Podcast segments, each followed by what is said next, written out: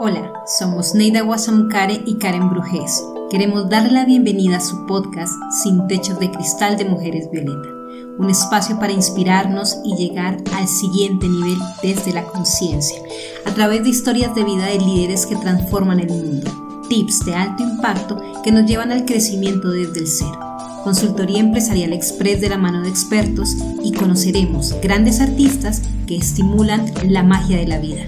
Deseamos disfruten nuestro episodio.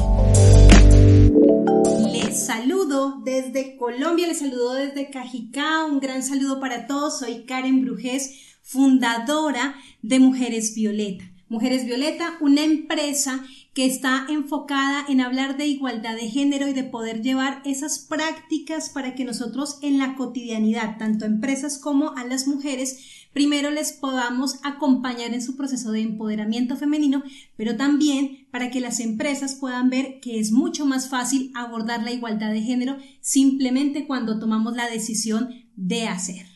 Mm, hoy, el día de hoy, tenemos un programa maravilloso, es nuestro segundo, nuestro segundo espacio aquí en Radio Apit, así que hoy vamos a estar abordando cuatro grandes elementos desde Sin Techos de Cristal. El primero estará enfocado en nuestro primer segmento, será liderazgo transformador, donde vamos a conocer a un hombre maravilloso, a Checho Martínez. En el segundo espacio donde estamos abordando herramientas para la transformación personal, vamos a estar con Blanca Mary Sánchez. Nuestro tercer espacio, nuestro tercer segmento, vamos a estar con Mauricio Cárdenas y finalizaremos con una mujer extraordinaria que nos va a llenar de magia cuando hablemos de artistas globales. Ella es María eh, Venezuela. Bienvenida Neida, ¿cómo estás? Oh, encantada. Encantada en nuestro segundo programa. Tener esta gran posibilidad de conocer gente maravillosa y además estar contigo, de trabajar contigo. Me encanta. Entonces, este, estamos comenzando con un caballero que es amigo tuyo, que lo conoces desde hace algún tiempo y me encanta lo que hace. Yo quiero ya darle la palabra a él. Yo estoy en Madrid, estoy en España y te estoy escuchando con mucha claridad. Bueno, pues eh, hoy vamos, como les decía, vamos a hablar de liderazgo transformador en este segmento. Vamos a estar con Checho Martínez. ¿Quién es Checho Martínez? Es un psicólogo y comediante corporativo, autor del método de comedia formativa TEDx eh, TED Speaker en el 2019 con su charla El poder del humor y el comediante. Cuenta con experiencia como formador empresarial y docente universitario. Desde el 2015 ha impactado a más de 40.000 personas en nueve países y más de 200 empresas, además de ser un maravilloso eh, hombre que maneja las redes sociales. Bienvenido, Checho. Muy, muy, muy buenas tardes. Un saludo muy especial a todos y todas los que se conectan, a toda nuestra audiencia a lo largo de los diferentes países. Un abrazo bien grande desde la capital colombiana a Neida en Madrid y a una vecina que tenemos aquí muy cerquitita, a ti Karen, también muchas gracias por la invitación, un abrazo enorme. No, pues qué rico, Checho. Por favor, cuéntanos más acerca de ti. Queremos conocer un poco más de quién eres, qué haces, por qué tomar la decisión de ser comediante corporativo. Uy, qué dicha esa pregunta, qué, qué cosa tan grande además. Qué pregunta tan grandotota. Todo esto hace parte de un proceso de transformación bien interesante que empezó, ya van a ser 10 eh, años casi, cuando estaba ocupando diferentes roles en empresas como empleado. Y precisamente hace como 10 años, ustedes se acuerdan muy bien, estaba muy de moda no solamente el coaching, sino una corriente eh, muy grande. Eh, que hablaba también sobre ser su propio jefe, manejar su propio horario, el tema de la libertad financiera y demás. Todos esos tópicos, hace más o menos 10 años, eh, pues obviamente era un bombardeo constante para nosotros los que, los que éramos empleados y, esa era como la expectativa en algún momento. Lo curioso es que después de analizar diferentes, eh, diferentes fuentes de información, después de indagar y pensar muchísimo, me daba cuenta que ese paso, ese paso a la autonomía, a la independencia, pues en realidad eh, era un riesgo grandísimo, era un riesgo enorme porque requería no solamente estabilidad financiera, sino también requería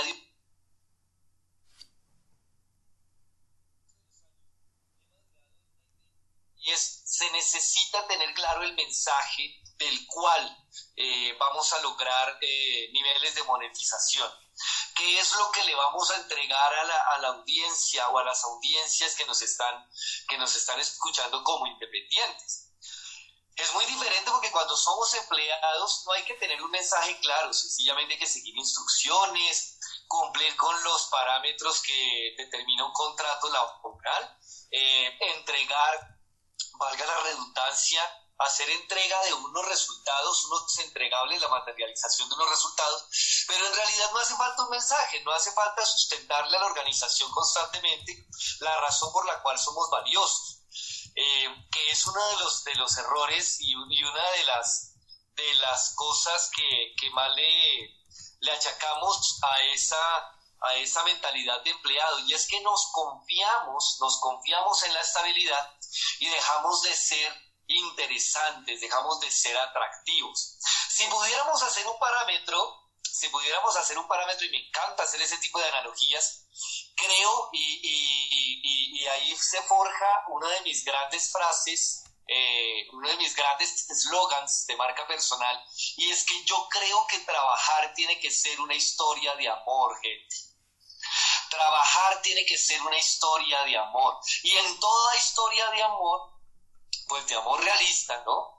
Necesitamos seducir constantemente, necesitamos enamorar constantemente. Por el hecho de habernos casado, y hagan de cuenta que cuando firmamos un contrato con nuestras empresas, eh, nos estamos casando prácticamente. Eh, cuando nos casamos, eh, pues a veces perdemos el interés y perdemos esa, esa intención de seguir enamorando, seguir seduciendo, seguir dando razones para ser la persona más relevante en la historia de vida de nuestros compañeros o compañeras. A las empresas hay que seguirlas enamorando.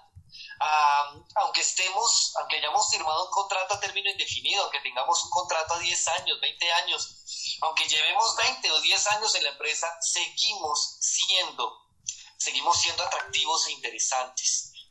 Trabajar puede ser una historia de amor. Y de ahí empieza a gestarse toda una cantidad de cosas, Karen y, Neida, en donde empieza a fusionar diferentes elementos. Eh, uno de los, hablando de ese contenido motivacional de hace 10 años, ustedes se acordarán que Steve Jobs estuvo muy de moda precisamente porque creo que sobre esa época ya estaba muy enfermo o estaba a punto de fallecer y su legado se estaba consolidando en Apple. Eh, especialmente habían generado toda una transformación y un posicionamiento de esta empresa enorme, junto con todo lo que significaba eh, en Silicon Valley como una, como, una, como una forma de organización, ¿no?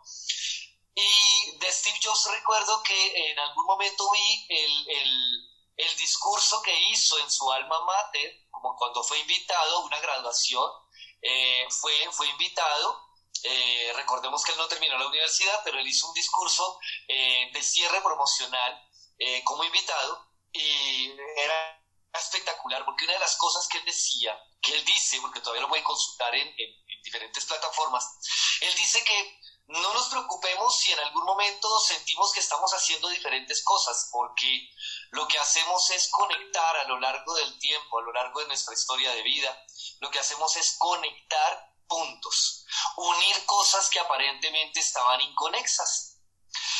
A mí me motivó muchísimo esa idea y empecé precisamente a darle forma a unir puntos, elementos que aparentemente estaban desunidos, desconectados. Y era la seriedad, la seriedad de los temas organizacionales, empresariales, la formación corporativa que se le entregaba a la gente y el humor como talento personal. ¿Cómo podía conectar esas cosas? Afortunadamente se dio el caldo de cultivo perfecto, fui docente, fui maestro universitario durante más o menos siete años, paralelamente a mi trabajo como tenía dos trabajos. Recuerden que esto es Latinoamérica y si como empleado no tenemos un buen, eh, una buena posición dentro de una organización, eh, pues necesitamos dos y tres trabajos o necesitamos monetizar de alguna manera. Un saludo a todas aquellas personas que precisamente eh, tienen dos y tres trabajos para lograr solventar su economía familiar. Somos unos duros En Colombia le decimos somos unos guapos, somos berracos. Un abrazo bien grande a todos aquellos. Em, empecé a unir precisamente en mi, en mi trabajo docente en las noches y me daba cuenta que hacer reír hacía que la gente aprendiera de manera más efectiva. Siempre recordaré y siempre lo menciono que en esa universidad yo ya estaba dictando clase para, los, para las personas de tercer año, cuarto año, ya eran, ya eran personas que, estaban a punto de salir y, y, dentro, de, dentro del entorno de la docencia universitaria, eh, dictarle a los, a los cursos mayores, a los más grandes, es una forma de posicionamiento social también, ¿no? Y en algún momento me devolvieron, al inicio de un año, al inicio de un semestre, me devolvieron para que empezara a dictar clases en primeros semestres. Y eso fue para mí algo, una vez eso fue para mí una ofensa impresionante, porque yo ya estaba dictándole a los más grandes. ¿Por qué me devolvían a enseñarle a los más pequeñitos? Y me dijeron, Checho, es que entiende que contigo la gente se pelea por estar en tus clases, por, por, por obtener un cupo en, en, tus, en tus asignaturas, en tus materias. Em, te necesitamos en primer semestre porque la gente que estudia con nosotros es gente que eh, trabaja en el día, estudia la noche, son adultos que tienen familias, son adultos que tienen obligaciones y el grado de decepción es altísimo. Te necesitamos en primer semestre para que estos hombres y especialmente mujeres se queden, se, se enamoren de la psicología. Yo estaba eh, en la carrera de psicología y afines. Y pues arranqué precisamente y en primer, en primer semestre, en esos primeros semestres, empecé a darle forma. Eh, no estoy reconociendo que experimenté con humanos, eso no es real, no experimenté con ellos. Lo que hice, porque hay todavía estudiantes que me escriben, ya somos colegas porque ya se graduaron, imagínense, eso fue hace, como cuatro o cinco años, ya se graduaron muchos de ellos. Y, y queda con esa sensación, ¿no? Usted aprendió con nosotros, ¿no? El maestro también aprende de los estudiantes. Así que eh, ahí surge la comedia formativa. ¿Cómo unir tres puntos distintos? El humor en la organización. ¿Para qué nos puede servir el humor en la organización? Ya a lo largo de este tiempo, hace, hace ya van a ser tres años, eh, tuve la oportunidad de estar en TED, eh, me presenté, audicioné con más de 260 ideas, 260 ideas que se presentaron en una universidad aquí en Colombia, quien organizó ese, esa sesión de TED.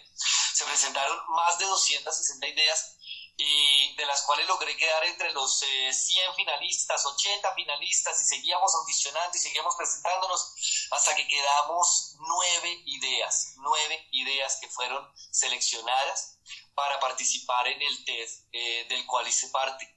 Eh, fue un orgullo y un honor enorme, inmenso. Además que algo bien bonito porque em, ocurre como, como, como lo que ocurrió con el, con el em, con el actor que en este momento está interpretando una serie que se llama Falcon and the Winter Soldier de, superhéroes. Eh, este personaje soñaba en algún momento con ser el Capitán América. Soñaba cuando era niño, incluso hay una foto eh, donde aparece disfrazado con el escudo, aparece cuando era niño, eh, como el Capitán América. Y ahorita como actor se le ha presentado la oportunidad precisamente de interpretarlo. Así me sentía yo en el TED Así me sentía yo en el TED. Eh, cuando era empleado, cuando soñaba con ser independiente, quería, quería interpretar mi rol en TED y lo logré. Así que fue el honor, el honor más grande de mi vida. Neida. Muy bien, gracias. Wow. Pues me, estás ah, dando una serie de, de ¿cómo digamos, de, de reflejos de cosas que, fíjate, las cosas se dan cuando uno las, las desea de verdad, ¿no? Y yo, una de las cosas que, que he ido buscando es, ¿de dónde surge el liderazgo de los comediantes? ¿De dónde surge? ¿Cómo, cómo cuando tú eras niño, por ejemplo, este, tú pensabas en que podías en un momento determinado hacer comedia, hacer este, lo, lo, que, lo que tú acabas de llamar comedia formativa, o, por, lo menos comedia sin, sin apellido. O sea, tú pensabas en algún momento en qué comediantes tú te, te, te, fijabas cuando eras adolescente, cuando eras joven, este, más joven, ¿no? De lo que eres ahora. Ay, qué linda, muchas gracias por eso. Me gustaría saber eso. muchas gracias, Neida. Pues mira lo curioso, papá, mi papá eh, ya es un señor de 80 años. Eh, papá está viviendo fuera de Colombia, está viviendo en Salt Lake City, en Estados Unidos. Y mientras compartimos juntos eh, este camino juntos, él le fascinaba Cantinflas.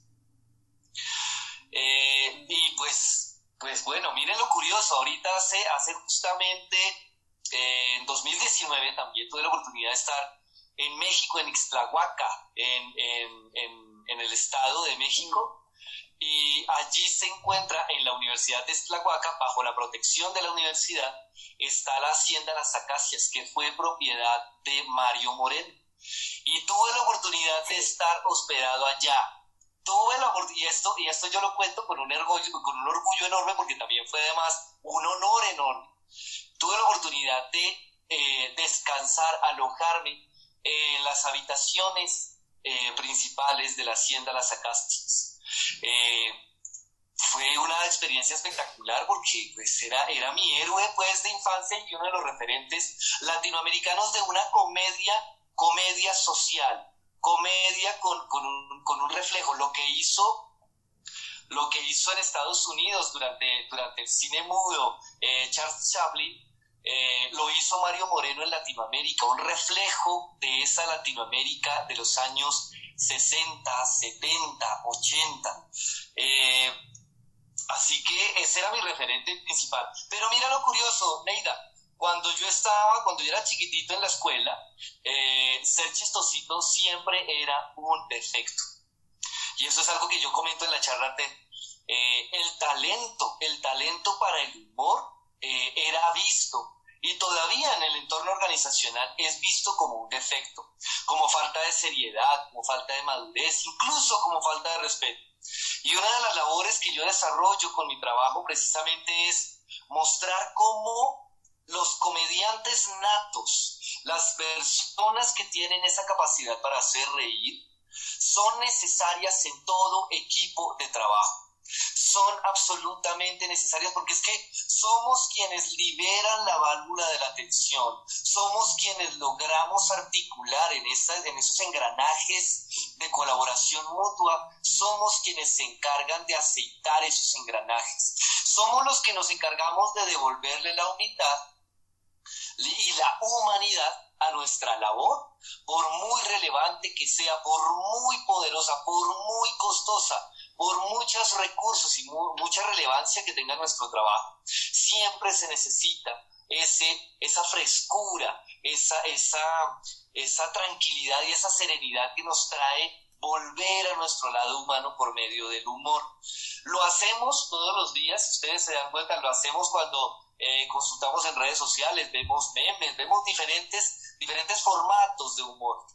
Pero el humor en el trabajo, Neida, el humor nos humaniza y necesitamos más humoristas natos, más comediantes natos, que sean serios, obviamente, en su trabajo, pero que también sean serios para darse cuenta que su talento importa, importa muchísimo. Tú acabas de decir algo. fíjate que lo que estás diciendo Sí, Neida, tú. Perdona, Karen. Ajá.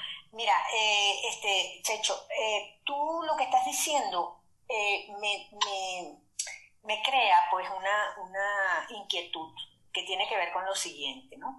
Porque lo que, lo que acabas de llamar como el, el humorismo, el humorista serio, en un momento determinado, yo lo asocio con esa persona que tiene humor, pero que está basado en unos valores, ¿Tú, lo ves así, o lo ves, ajá, que está basado en unos valores? Porque muchas veces eh, yo veía, ¿no? En el colegio, en la universidad e incluso en los trabajos en un momento determinado, eh, que eh, esas personas que tenían humor muchas veces se basaban en, en un momento de la burla o en un momento de resaltar alguna, alguna diferencia de una persona o de personas. Y eso, pues, por eso yo siento que, es la base de, porque para mucha gente el humor es una cosa hasta que produce como cierto rechazo y miedo, miedo de que alguien se vaya a burlar de uno, ¿no? Entonces, este, ¿tú lo ves así también en tu experiencia? Totalmente, totalmente, Neida, claro que sí. Incluso estoy preparando, estoy preparando un, un taller se vienen cositas, atención audiencia, porque estoy preparando, como dicen los youtubers, ¿no? Como dicen los youtubers, se vienen cositas, se vienen cositas, atención, porque estoy preparando un taller y uno de los módulos, uno de los, de los, de los módulos es la ética de la comedia. Y es que nos, nos acostumbramos a un estilo de comedia que con el objetivo, o más bien la excusa del entretenimiento de la audiencia, termina atropellando a la misma audiencia. Para mí es claro y es fundamental que la comedia formativa, al menos el humor que yo hago, eh, está enfocado no solamente en el despertar de la conciencia, en que la gente riéndose se dé cuenta de cosas, sino también que sea una comedia empática, sea una comedia que se solidarice con el otro, más que utilizar al otro como una excusa o como, una, o como un recurso para obtener diversión, es solidarizarse con el otro. En el caso de las mujeres, trabajo muchísimo porque además eh, soy un fanático del empoderamiento femenino de hecho, tengo una línea de trabajo que se llama Empoderamiento Divertido cuando trabajo sobre género, que es la razón por la cual eh, precisamente me conecto con Karen en algún momento de nuestro camino. Em, para mí es claro, es claro que, una, eh, que un comediante tiene un poder enorme, tiene un poder grandísimo, y es el poder de influir en las creencias, eh, comportamientos, actitudes del otro. Por medio del humor, la gente sin darse cuenta en un show de comedia está aprendiendo, está aprendiendo a, interiorizar, a, interactuar con otros, a interiorizar la realidad de otros. Entonces cuando un comediante utiliza el racismo, el clasismo, la xenofobia, la homofobia, eh, utiliza cualquier forma de discurso de odio para generar diversión y entretenimiento, está prolongando y está propagando de manera prácticamente incendiaria esos discursos de odio. El comediante puede ser utilizado como, con, fines propagandísticos eh, para, el mejor postor y ahí es lo que yo he acuñado como un, una especie de, de, asalariado, ¿no? una especie de, de profesional de la risa que se vende eh, y no importa lo que haga, no importa si la gente termina lastimada, no importa si entre su audiencia hay gente que sale ofendida, siempre y cuando él gane. Y eso me parece que es antiético por parte del, comediante. Pero hay niveles, hay comediantes que se mueven así, pero, pero ya es el momento, ya es el momento de subir el nivel y exigirle mayor calidad a nuestros comediantes. Dentro del parámetro organizacional, pues obviamente lo que tú contabas, Neida, eh, cada vez que, tengo un cliente nuevo, que le doy la bienvenida a un cliente nuevo, eh, tengo que empezar por ahí. Eh, argumentar, como, les acabo de, expresar en este momento, argumentar qué es lo que me diferencia de la comedia de entretenimiento que se puede ver en un bar, en un teatro, en un eh, sitio nocturno o en una plataforma o en cómo se diferencia mi trabajo de los demás.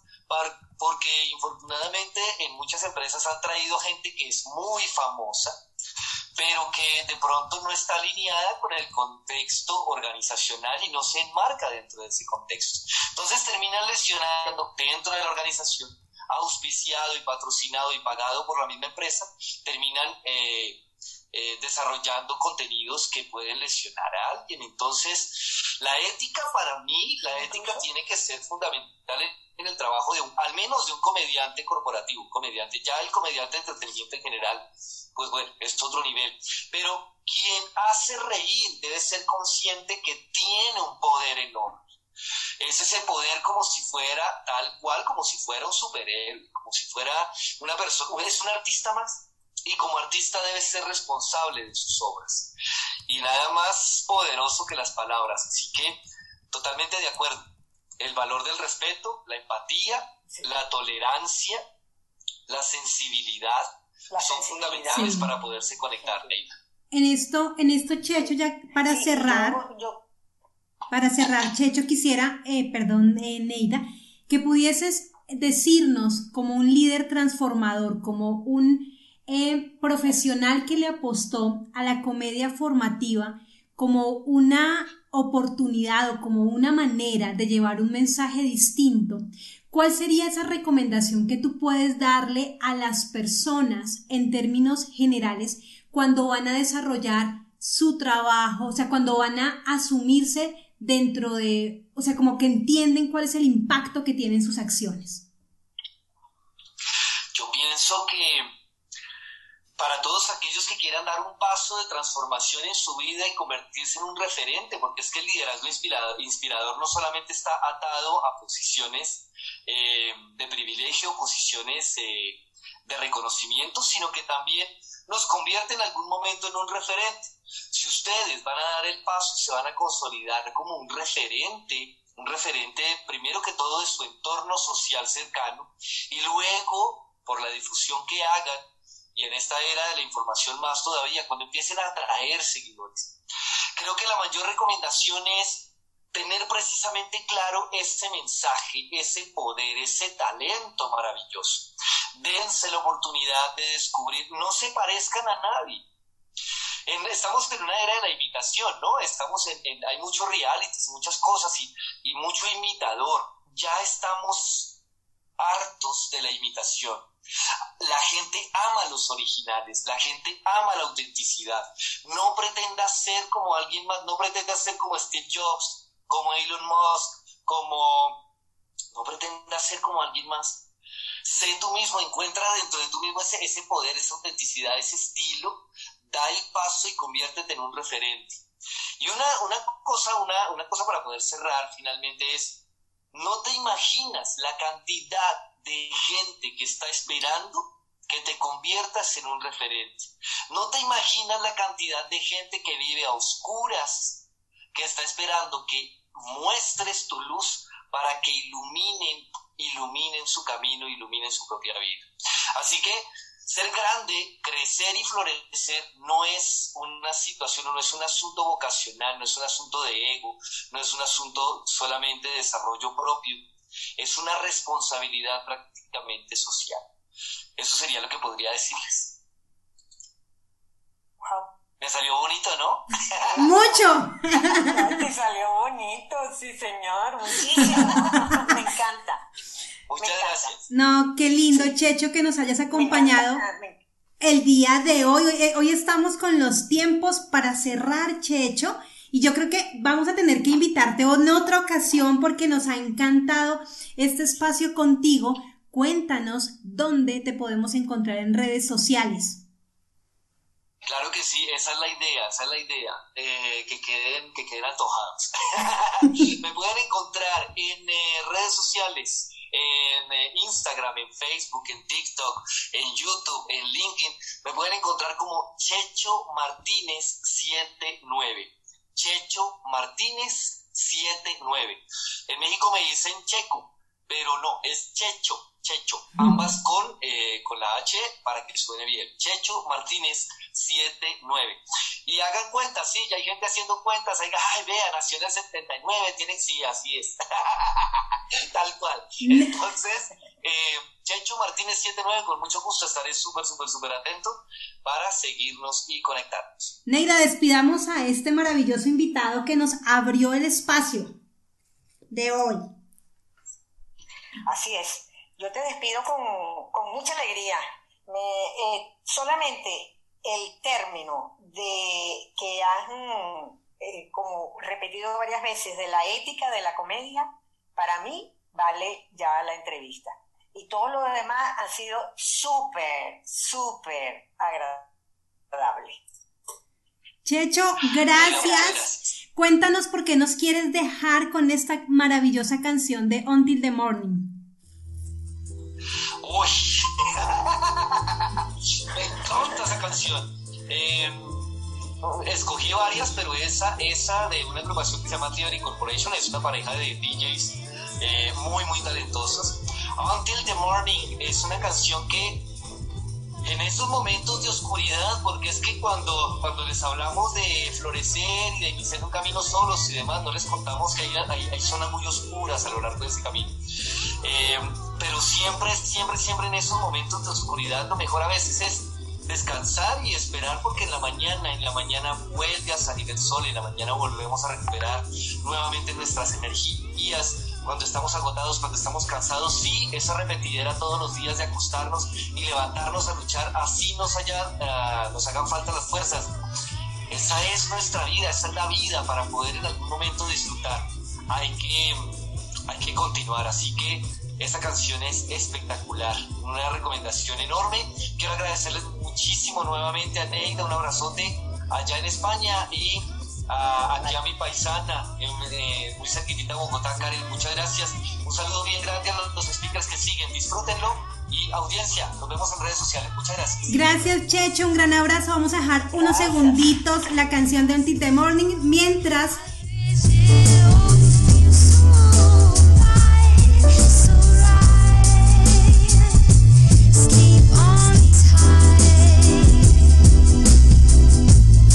Perfecto, continuamos con nuestro segundo segmento el día de hoy. Muy, muy, muy contentas de estar en este momento con Blanca Mary Sánchez. Blanca Mary Sánchez es una mujer a quien admiro profundamente y vamos en este momento a comenzar nuestro segmento de desarrollo personal desde el ser, tips de alto impacto para tu transformación personal. Por favor, Neida, presentemos a Blanca Mary.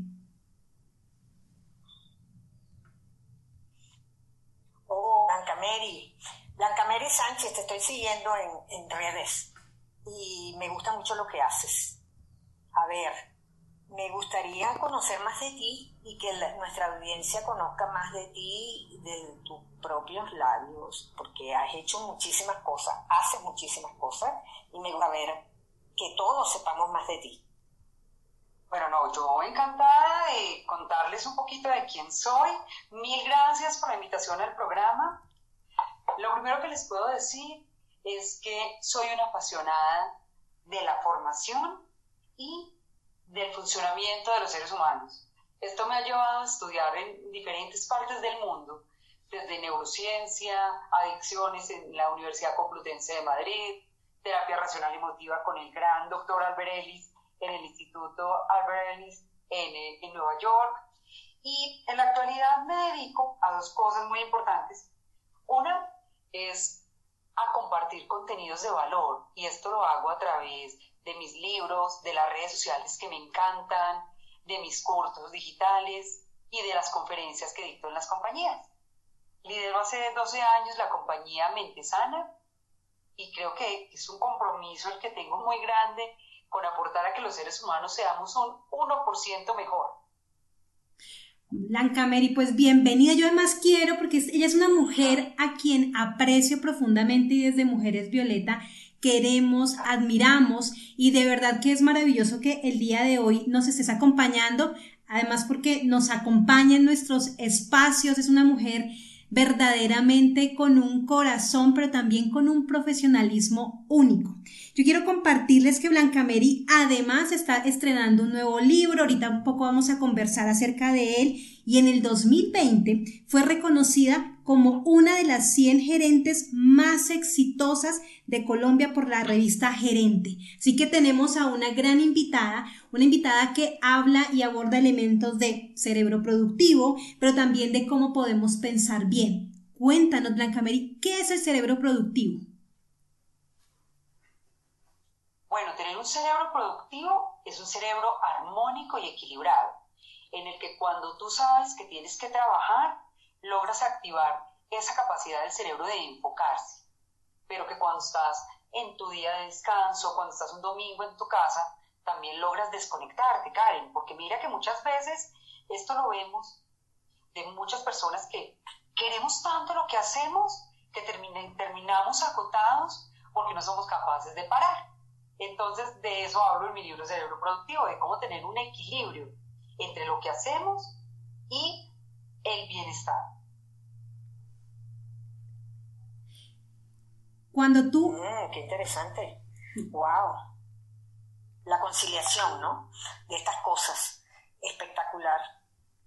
¿Este es tu nuevo libro, El cerebro productivo? No, ese lo saqué en el 2018, ya hemos tenido tres ediciones, hemos vendido más de 5.000 libros. Imagínense que lo lanzamos en EXMA en 2018 y está más vigente hoy en día que hace tres años, mm. por todo el boom del tema digital. Entonces todo esto ha hecho que las personas como que quieran conocer más de cómo funciona su cerebro para poder optimizar y enfocarlo en las herramientas y en las metas que quieren alcanzar. Hay algo muy interesante y es que hoy en día, para que ustedes sigan por favor a Blanca Mary, porque es de, bueno, a mí me apasiona ver sus videos que además tiene toda la estructura de en un minuto, de verdad entrega contenido de valor y te va llevando a que puedas aprender tanto del cerebro, pero también como de, las emociones, ¿no? Cuando eh, tú haces ejercicios de neuro, neurotips, ¿qué son, Blanca Mary? O sea, un poco como compartirle a las personas qué es, qué es lo que tú hablas cuando planteas que debemos hackear nuestro cerebro. Imagínense que esto ha sido un reto porque es aplicar la simplicidad. ¿Cómo logramos coger temas muy complejos, temas muy difíciles y explicarlos de una manera cercana. Entonces, cuando me animo a hacer los neurotips, lo que hago es coger una herramienta puntual y compartírsela de manera resumida para que sea muy accionable, para que no tengan que esperar leerse todo el libro o asistir a todo un curso para poder aplicar lo que les estoy contando.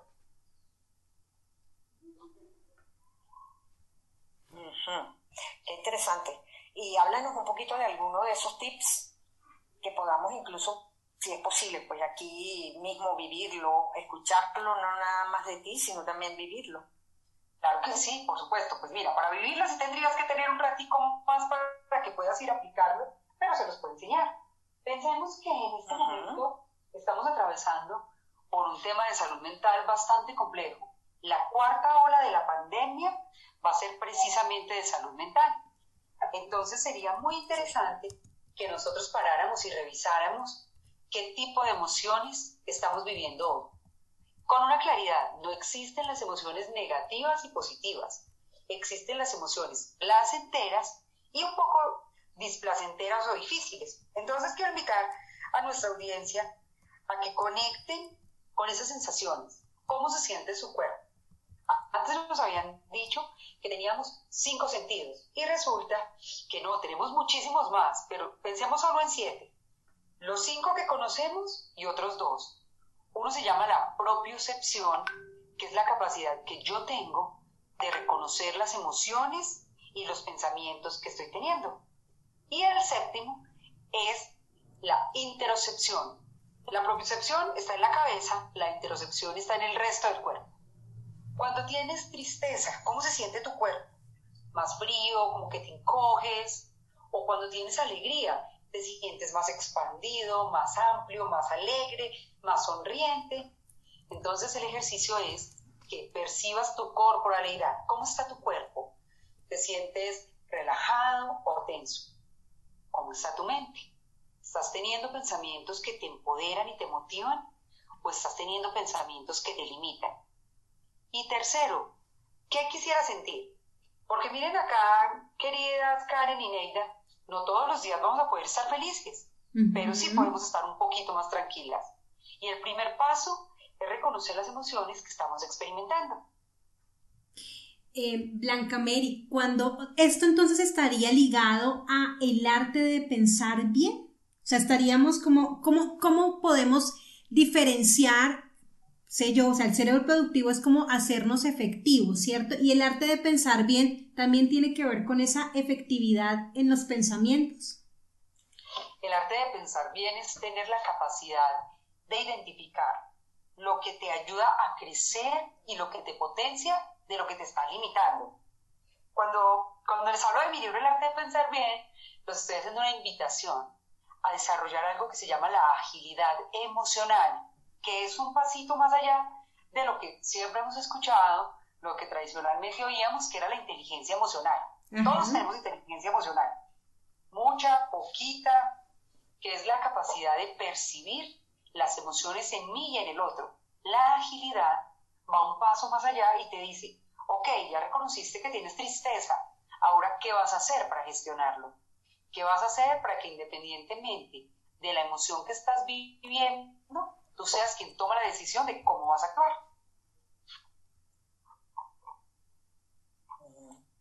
Qué interesante, porque ese, ese paso nuevamente de conciencia, ¿no? Estamos hablando todo el tiempo de conciencia, porque al, darnos cuenta, pues hay un paso más allá, que es la conciencia, y luego el, al tomar la decisión, al, al hacernos responsables de la elección de lo que vamos a hacer, entonces es una decisión consciente, ¿no?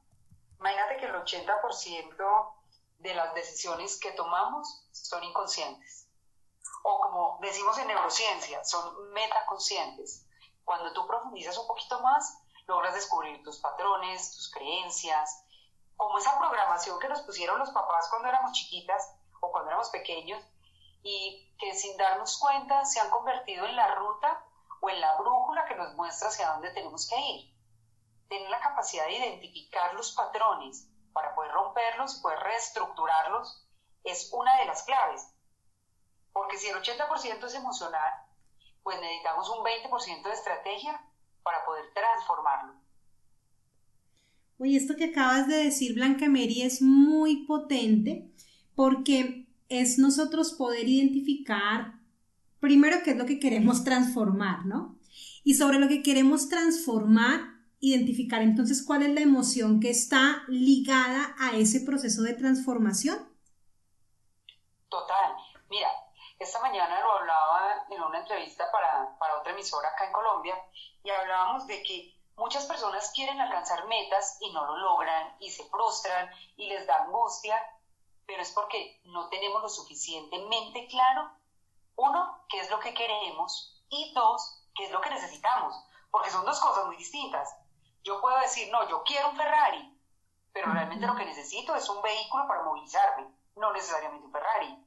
O yo digo, no, es que yo quiero verme divina, pero de pronto lo que necesito es inicialmente estar saludable. Entonces todo esto es ir integrando el, el querer con el hacer.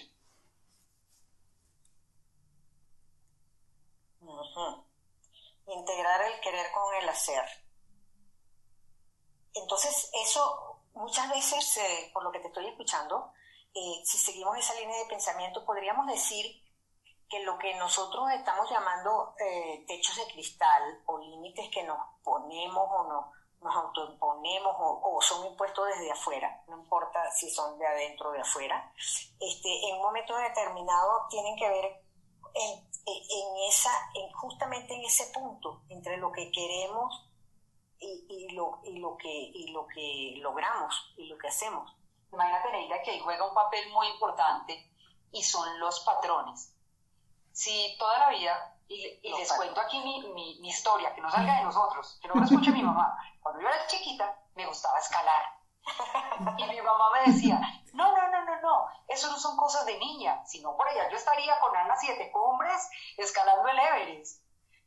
Resulta que esos patrones que pasamos culturalmente, que escuchamos, que nos repiten, se nos meten a nosotros y nos quedan programados en nuestro cerebro como unas huellas.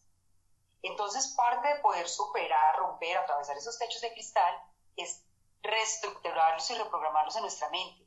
Que cada una nos miremos cuando pensemos, no puedo, no soy capaz, es difícil, esto no es para las mujeres.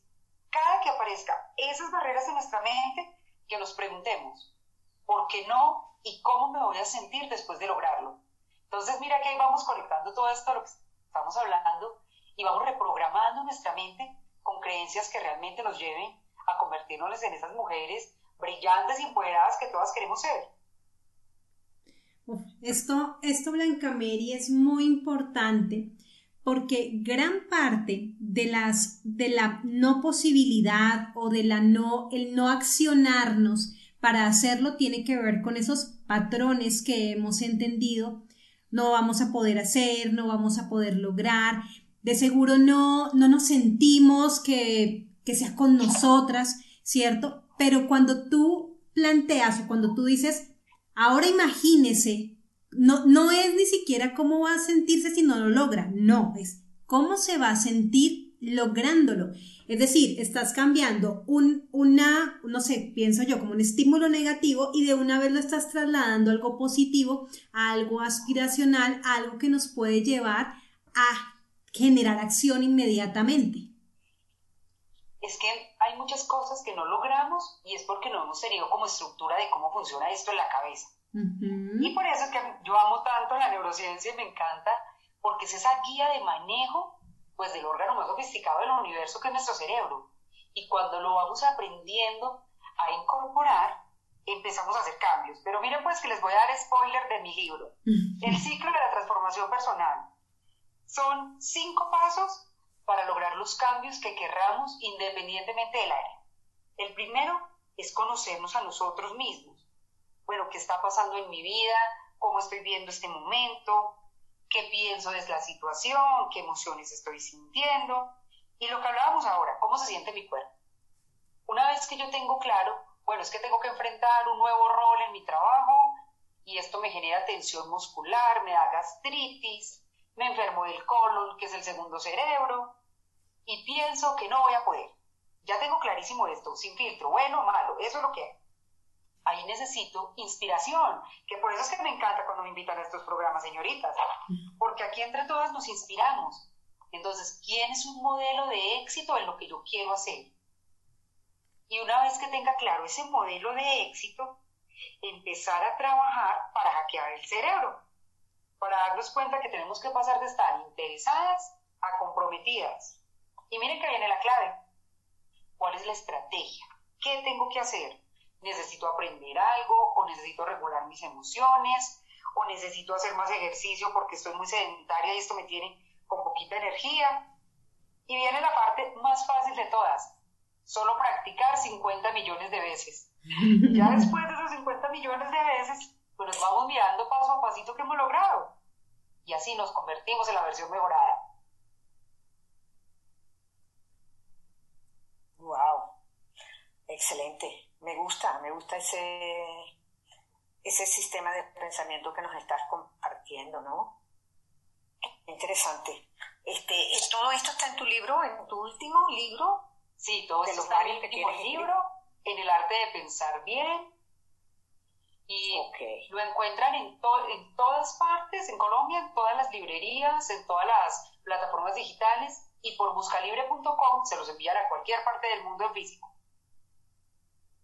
No, pues yo, hay, algo que a, que a mí me gusta mucho de Blanca Mary y es los temas que son tan complejos que los vuelve sencillos y además divertidos. Porque cuando, eh, y, les invito mucho a que, a que sigan a Blanca Mary, ahorita ella nos va a contar dónde la encontramos, cómo está en sus redes sociales. Hay elementos, yo amo los neuróbicos, ¿cierto? Y los amo porque me doy cuenta que soy muy mala haciéndolos. O sea, como que al principio uno los ve tan fácil como los vas haciendo y los vas, vas volteando tus manos, juegas con tus dedos, ¿cierto? Y hacerlo, esto es otro tipo de, como de, no sé, no sé qué es lo que pasa en el cerebro. Entonces, quiero que nos compartas por qué no tengo esa posibilidad tan fácil de hacerlo como yo te veo haciéndolo. Querida mía, porque eso es como hacer una obra de arte.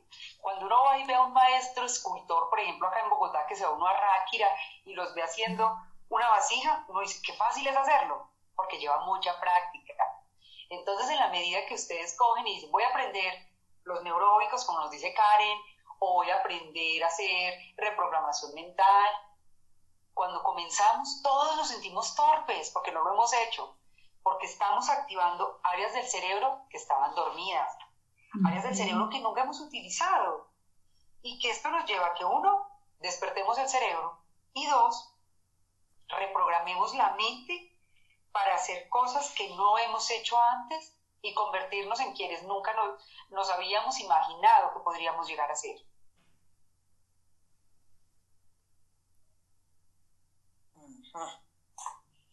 Pues Qué alegría, chica, qué alegría tenerte aquí y tenerte entre nosotros.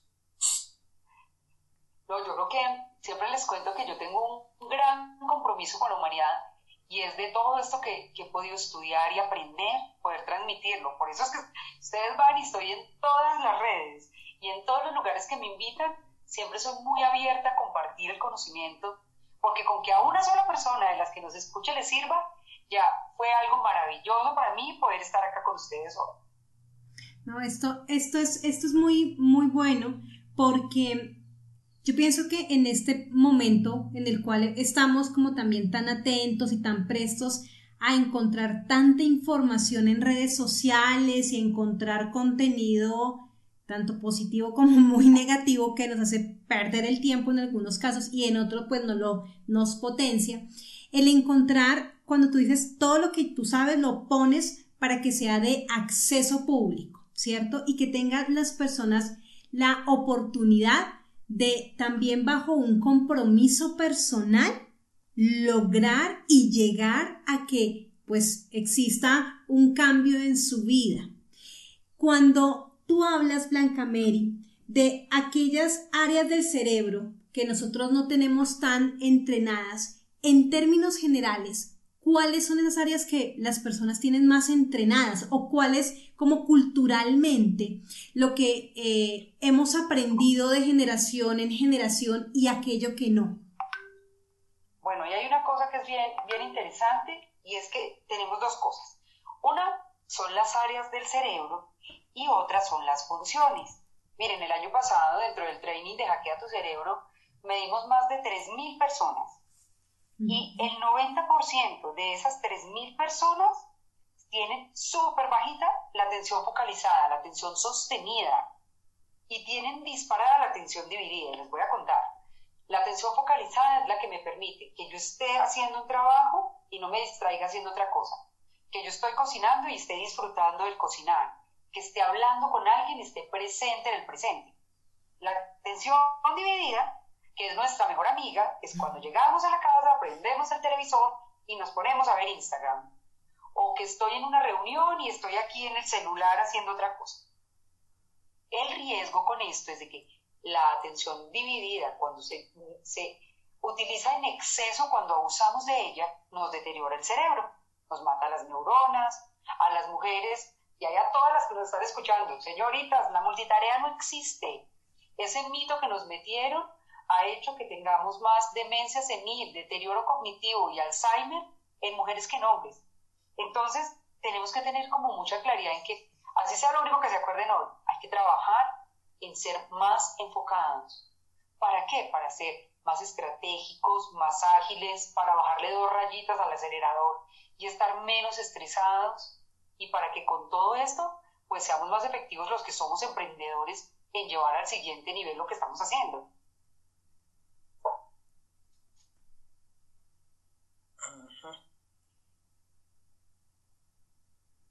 Ok.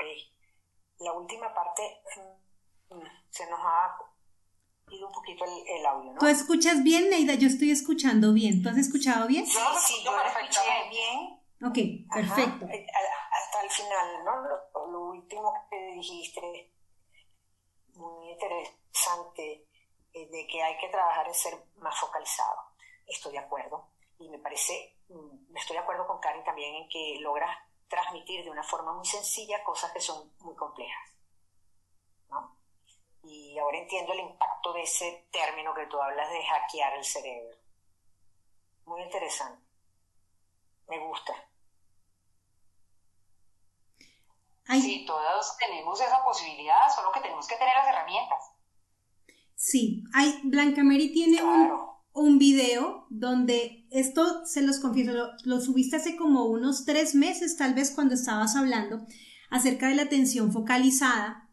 Y recuerdo mucho estar cuando, cuando antes de comenzar a ver el video, de ponerlo, ya tarde estaba haciendo otra actividad y cuando Blanca Mary dice, nosotras debemos dejar de pensar las mujeres que somos multitarea, porque entonces estamos atendiendo todo y todo lo podemos hacer. Sí, efectivamente, todo lo podemos hacer, pero si lo, hacemos de manera focalizada, pues vamos a ser muchísimo más productivas, vamos a, de verdad a llegar como más rápido, ¿cierto? Al resultado. Y de las cosas que a mí más me impactó fue lo del tema de la demencia senil, porque eso no lo teníamos, o yo en, mi parte, o sea, de mi, caso, yo no tenía claro que ese era uno de los factores por los cuales pues las mujeres estábamos en mayor riesgo y que además son discursos que venimos de generación en generación diciendo, la mujer lo puede hacer todo a la misma vez.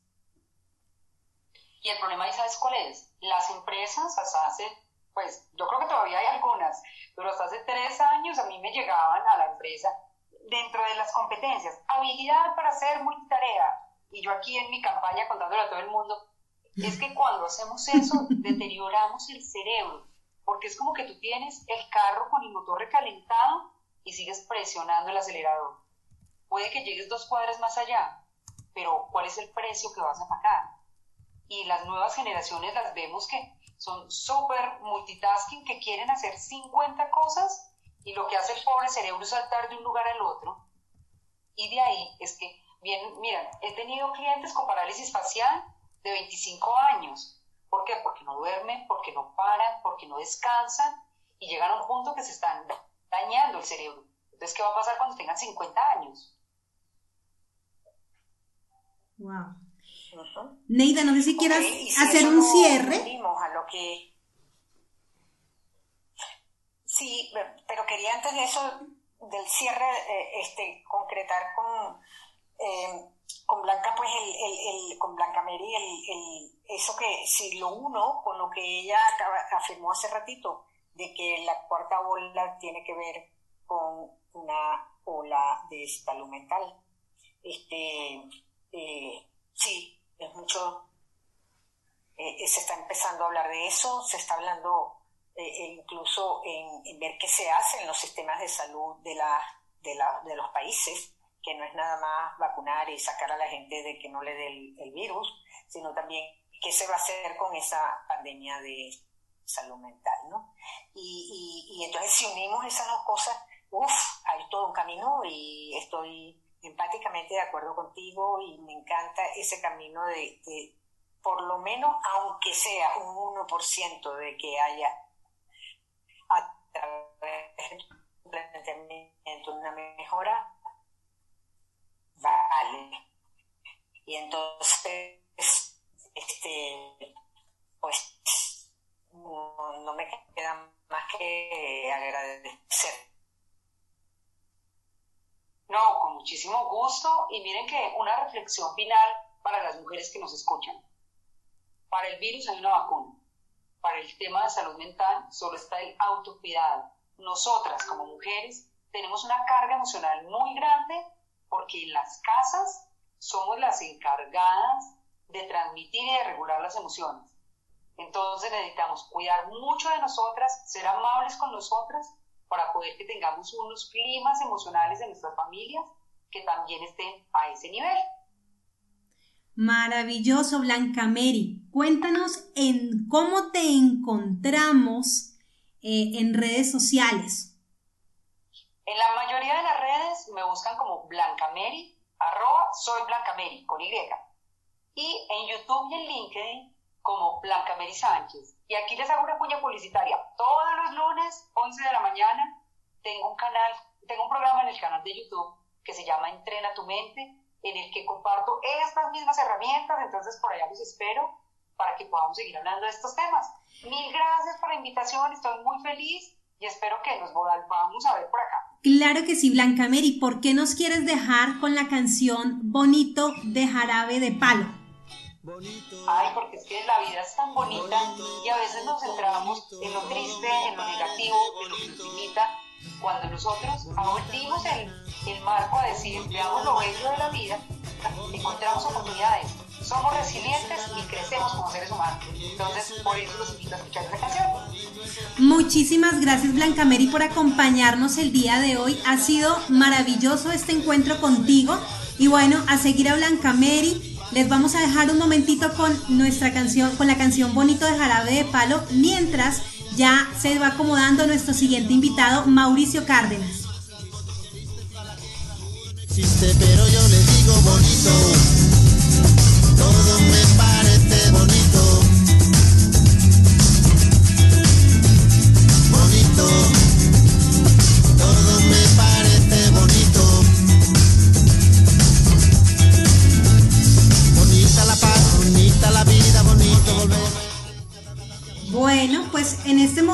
Estamos en nuestro tercer segmento para quienes nos están acompañando desde el inicio de Sin Techos de Cristal.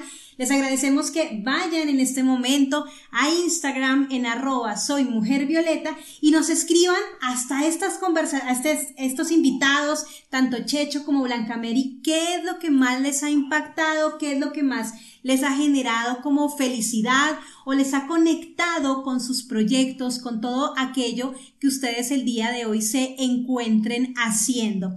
Le quiero dar la bienvenida a nuestro tercer segmento que como ustedes saben lo lidera Neida Guasamukare, pero quiero dar el contexto de quién es nuestro invitado el día de hoy. Estamos en este momento con Mauricio Cárdenas, un gran amigo a quien quiero saludar. Mauricio, muy buenas tardes, ¿cómo estás? Hola, ¿cómo estás? Muchas gracias por la invitación. Gracias, Mauricio. Mauricio, él es cofundador de la Cámara Verde de Comercio. Además de esto, Mauricio es ingeniero, eh, es ingeniero industrial y máster en gestión tecnológica y las relaciones internacionales. Eh, hace parte como tal de la Junta Directiva de la Cámara Verde, director regional para Latinoamérica eh, de LIM, que es Leadership in Motion, Además, que es una empresa de consultoría y coaching en estrategia de negocios sostenibles de origen sueco. Mauricio, bienvenido a Sin Techos de Cristal de Mujeres Violeta. La dinámica en este momento es, vas a estar con Neida durante estos aproximadamente 27, 26 minutos. Ella, Neida, es una mujer maravillosa que se encuentra en eh, España venezolana, durante más, por más de 30 años ha sido consultora empresarial, ha estado acompañando a diferentes organizaciones para que puedan las organizaciones crecer en torno al desarrollo de lo que pasa en las empresas. Así que Neida se va a encargar de hablar contigo y de estar comentándote cómo eh, y como que nos cuentes un poco la mirada de lo que ha pasado con los emprendedores. Y bueno, ya aquí es un espacio para ustedes dos, Neida y Mauricio. Listo. buenas tardes. Muchas gracias. Hola, Mauricio, ¿cómo estás? Encantada de conocerte, ¿eh? Igualmente. Mira, este, yo, yo quisiera eh, eh, comenzar esta, esta conversación, que tú nos hablaras un poquito de la Cámara Verde en Colombia. ¿Cómo está ahorita la Cámara Verde en este momento con esta nueva realidad? Con la nueva realidad que tenemos en nuestros países, en, nuestro, en el mundo entero, ¿no? Las economías como están y toda esta, este, esta situación. ¿Cuál es la, la digamos, el, el, el momento el que está, que está viviendo la Cámara Verde de Colombia? Bueno, eh, voy a decir algo que va a sonar como un contrasentido y es que eh, la pandemia para la Cámara Verde ha sido una bendición. Yo sé que para la gran mayoría de las personas, organizaciones, empresas, la pandemia solo ha traído dolores de cabeza. En nuestro caso nos ha traído eh, un crecimiento en, miembros, nos ha traído una diversificación de, de las regiones geográficas donde operamos, eh, nos ha traído eh, una multiplicación por cinco veces de las actividades que habíamos venido eh, realizando y todo esto es porque obviamente eh, nos hemos eh, acostumbrado a operar en el mundo virtual, como lo estoy haciendo yo contigo ahora. Ok, estamos incorporando esta herramienta, pues, y la pandemia lo ha acelerado, ¿verdad? Y lo ha hecho posible, pues, en muchos casos, ¿no? Sí, es correcto. Nosotros veníamos nosotros veníamos trabajando desde antes de, la pandemia, o sea, nosotros ya cumplimos ocho años de, existencia y desde el inicio, yo creo que uno de los primeros eventos que realizamos eh, fue precisamente un webinar. Eh, estamos hablando de 2013. Ah, y de ahí para adelante eh, creo que en la totalidad de los eventos que realizábamos presencialmente hacíamos transmisión por eh, Facebook Live. Era eh, el destino eh, normal de nuestras transmisiones virtuales. A veces también hicimos, por supuesto, actividades en Zoom. Pero ya cuando llega la pandemia y las actividades presenciales no se pueden hacer, de hecho la sede nuestra hasta la semana pasada, o sea, estamos hablando de mediados de marzo, eh, estuvo cerrada, o sea, duró un año cerrada por eh, temas de bioseguridad. Eh, no tenemos ningún afán de regresar porque si bien antes hacíamos dos o tres eventos presenciales al mes, ahora hacemos 20 o 30 eventos, bueno, 30 sería una exageración, pero si alcanzamos a hacer 20 por mes en redes. Ahora nuestra preferencia se ha ampliado a Clubhouse. No sé si tú conozcas Clubhouse. Sí. Eh, bueno, no la conozco en profundidad, pero sí he oído hablar de ella. Correcto. Entonces, claro. interesante eh, por el cantidad. Sí. O sea, continuamos transmitiendo por nuestras redes sociales, por eh, Facebook, por YouTube, por LinkedIn, los eventos que realizamos, que los hacemos con mucha mayor frecuencia, porque es que preparar uno de estos eventos eh, o sea, es como si el tiempo se hubiera comprimido. Antes, para hacer eventos grandes, para nosotros eventos grandes, algo que dure ocho o más horas, o que tenga cierto nivel de complejidad, porque son ruedas de negocios, inversión que implican eh, sentar a, múltiples personas en un periodo de tiempo. Eh, antes, para preparar algo de esto, nos tomábamos entre tres y seis meses ahora nos tomamos entre, entre una semana y tres semanas. Y es el mismo evento. O sea, se han comprimido los tiempos de preparación para el tipo de actividades que nosotros desarrollamos. Ajá. Y, fíjate, dentro de esa realidad, ¿no? ¿Qué cosas, yo, mi pregunta estaría un poquito dirigida, este Mauricio, en qué cosas eh, digamos, de lo que se puede rescatar de lo que hacíamos antes, que nos trajo a este, a este punto también, em, qué cosas se pueden rescatar y qué cosas tú ves como que puedan crear eh, dificultad o conflicto en que esas, e, esas mismas eh, puntos, digamos, ¿cómo los identificarías tú que son los puntos de conflicto ante esta nueva realidad. Bueno, en la nueva realidad el principal de punto, la Cámara. Sí, correcto. El, principal punto de conflicto es la conectividad, porque si bien nosotros hemos aumentado nuestra presencia regional, incluso tenemos afiliados en Venezuela, eh, que ellos sepan, no en España, eh, la, eh, en ciertas regiones geográficas, incluso en las grandes ciudades, puede haber eh, inestabilidad en, la calidad de la conexión.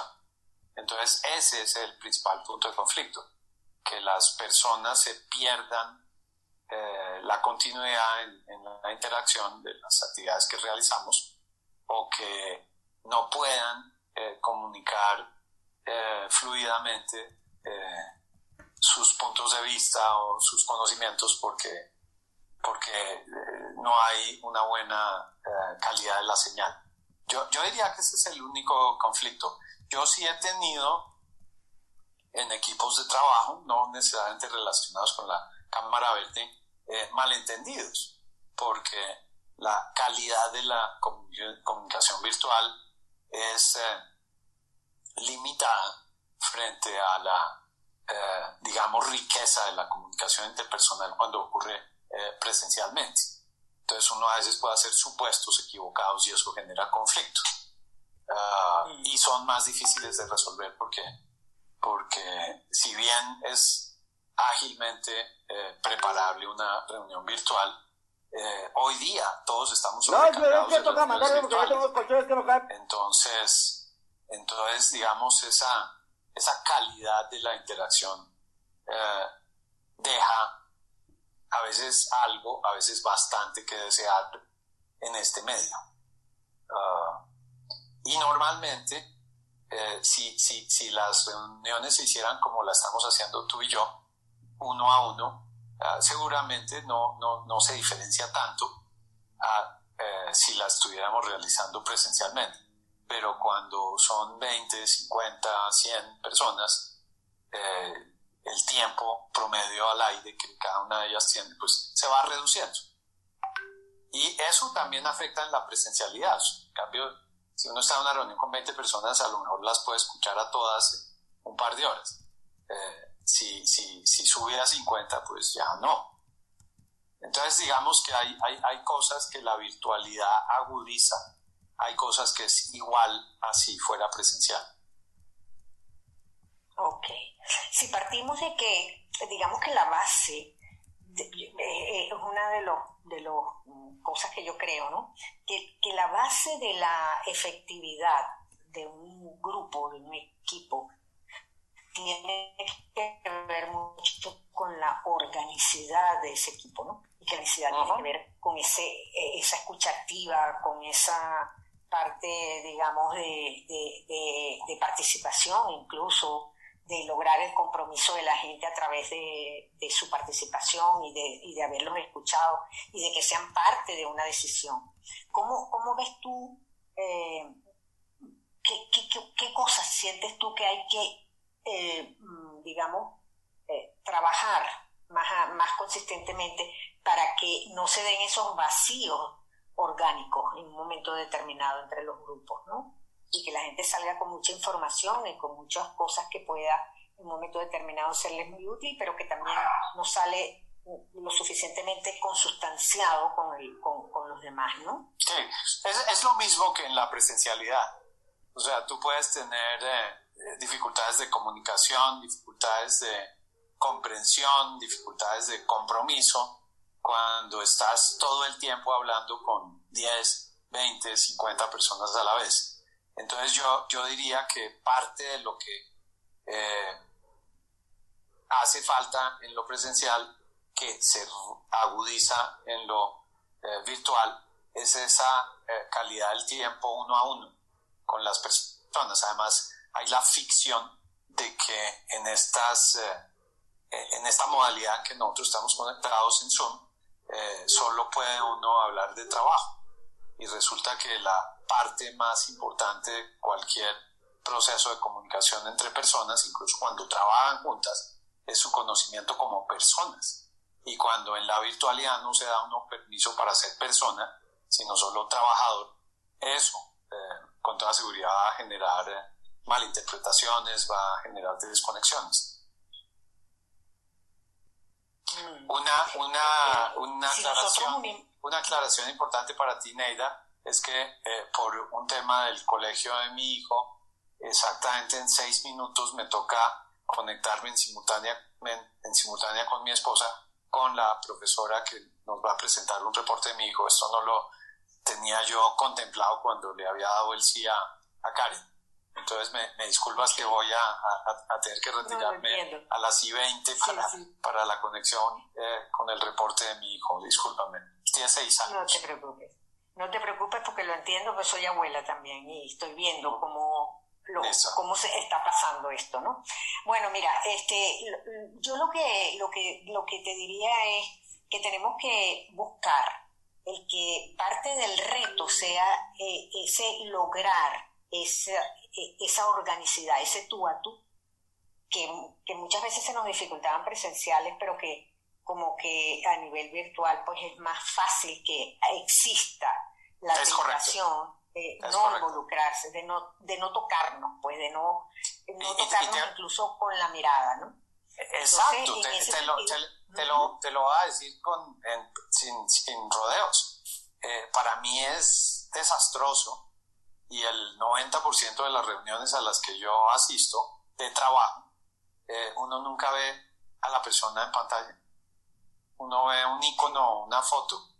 Es, eh, y, para mí es incomprensible, porque eh, la única ocasión en la que yo oculto mi, mi, mi cámara es porque entró mi hijo de seis años y necesita que lo ayude al mismo tiempo que estoy escuchando. Entonces obviamente estoy distraído eh, pero al menos no genero, digamos, eh, visualmente eh, la evidencia de la distracción.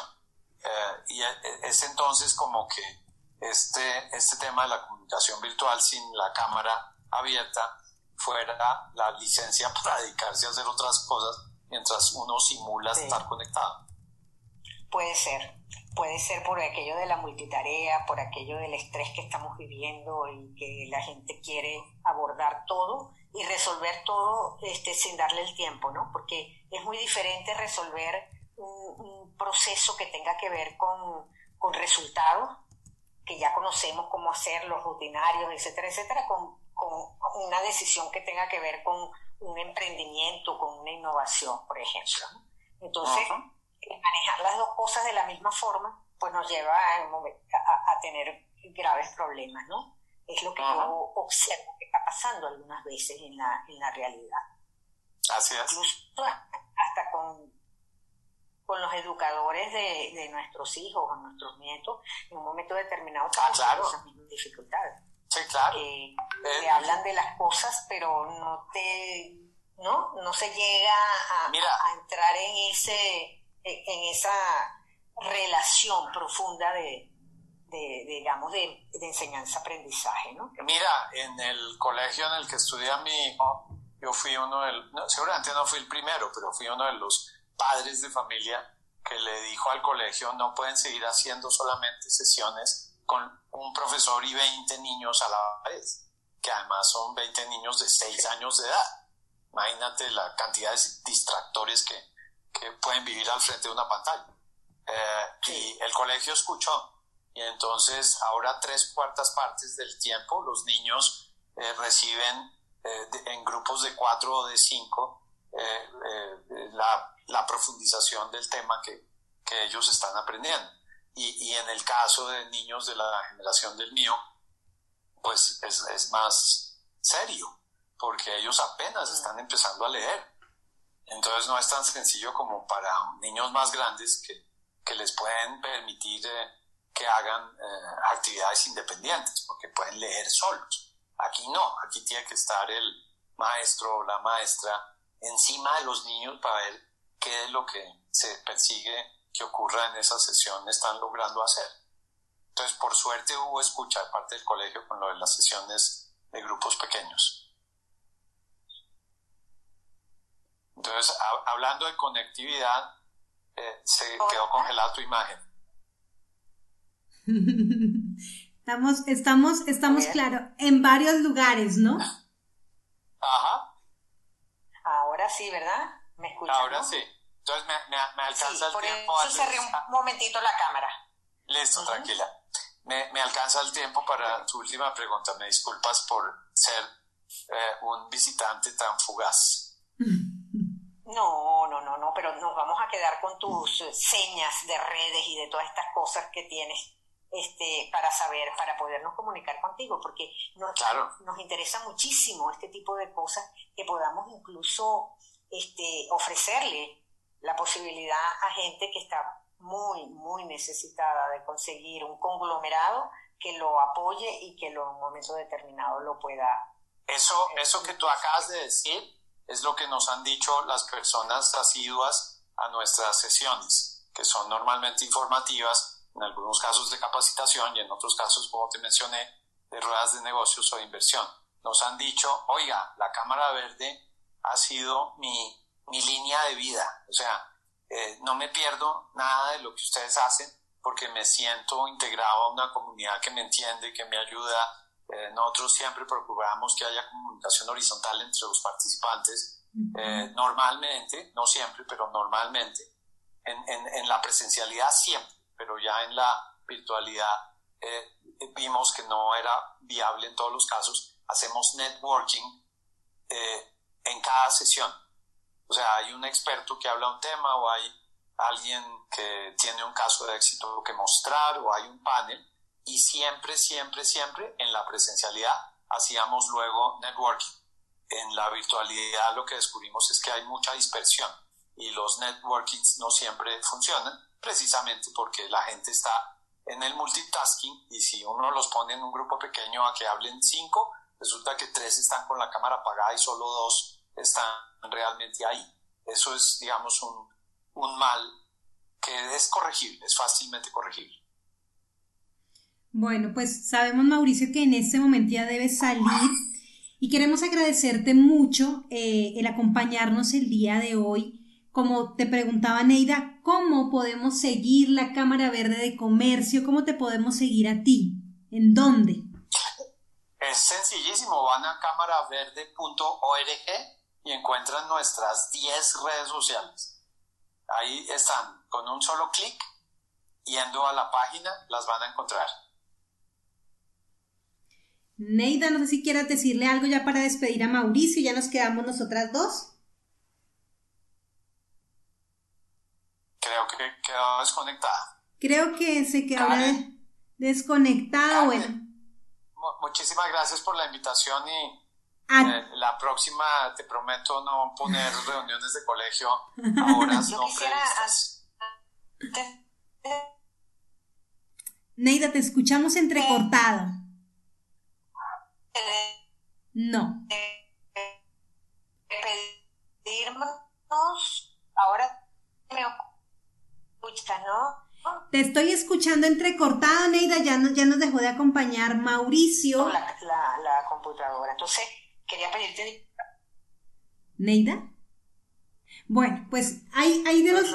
De, ahora sí, ¿me escuchas bien? Es que te estaba escuchando entrecortada. Imagínense que estamos hablando preciso. Sí te escucho, no, yo, yo, a mí se me desconectó por un momento, ¿eh? Ok, perfecto. Qué lástima porque le quería pedir disculpas a Mauricio pero ya nos va a escuchar, va a ser maravilloso. Hay algo que Mauricio el día de hoy nos comentó y es la oportunidad que ha encontrado la Cámara Verde de Comercio para poder continuar en contacto con todos sus afiliados. Yo hago parte de la Cámara de Comercio como una aliada porque creo, eh, desde Mujeres Violeta, creemos fuertemente en lo que, en, en, esta oportunidad de estar en grupo, estar en conjunto para ir creciendo. ¿Tú qué podrías decir, Neida, como un aspecto en términos de lo positivo? O sea, ¿qué es lo que ves, además de lo que, de lo, de lo que Mauricio nos compartía, cómo lo podemos mirar desde otro enfoque?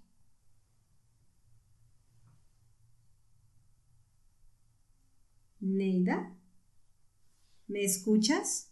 Bueno, mientras, mientras Neida nos, eh, nos, nos dice si nos está escuchando o pues vamos a ver.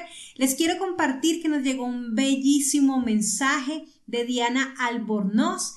Ella nos está saludando desde Caracas, Venezuela y nos dice complacida de poder escuchar el programa Techos de Cristal. Muchas, muchas gracias Diana por la oportunidad que nos estás dando de permitirnos llegar a tu espacio, a tu casa, que nos escuches y que el día de hoy nos estés acompañando y esperamos nos acompañes en todos nuestros programas que vamos a tener de aquí en adelante. El viernes, todos los viernes estamos de 1 a 3 de la tarde, horario Ciudad de México. En este momento, 2 de la tarde, de 2 a 4 hora, horario Colombia.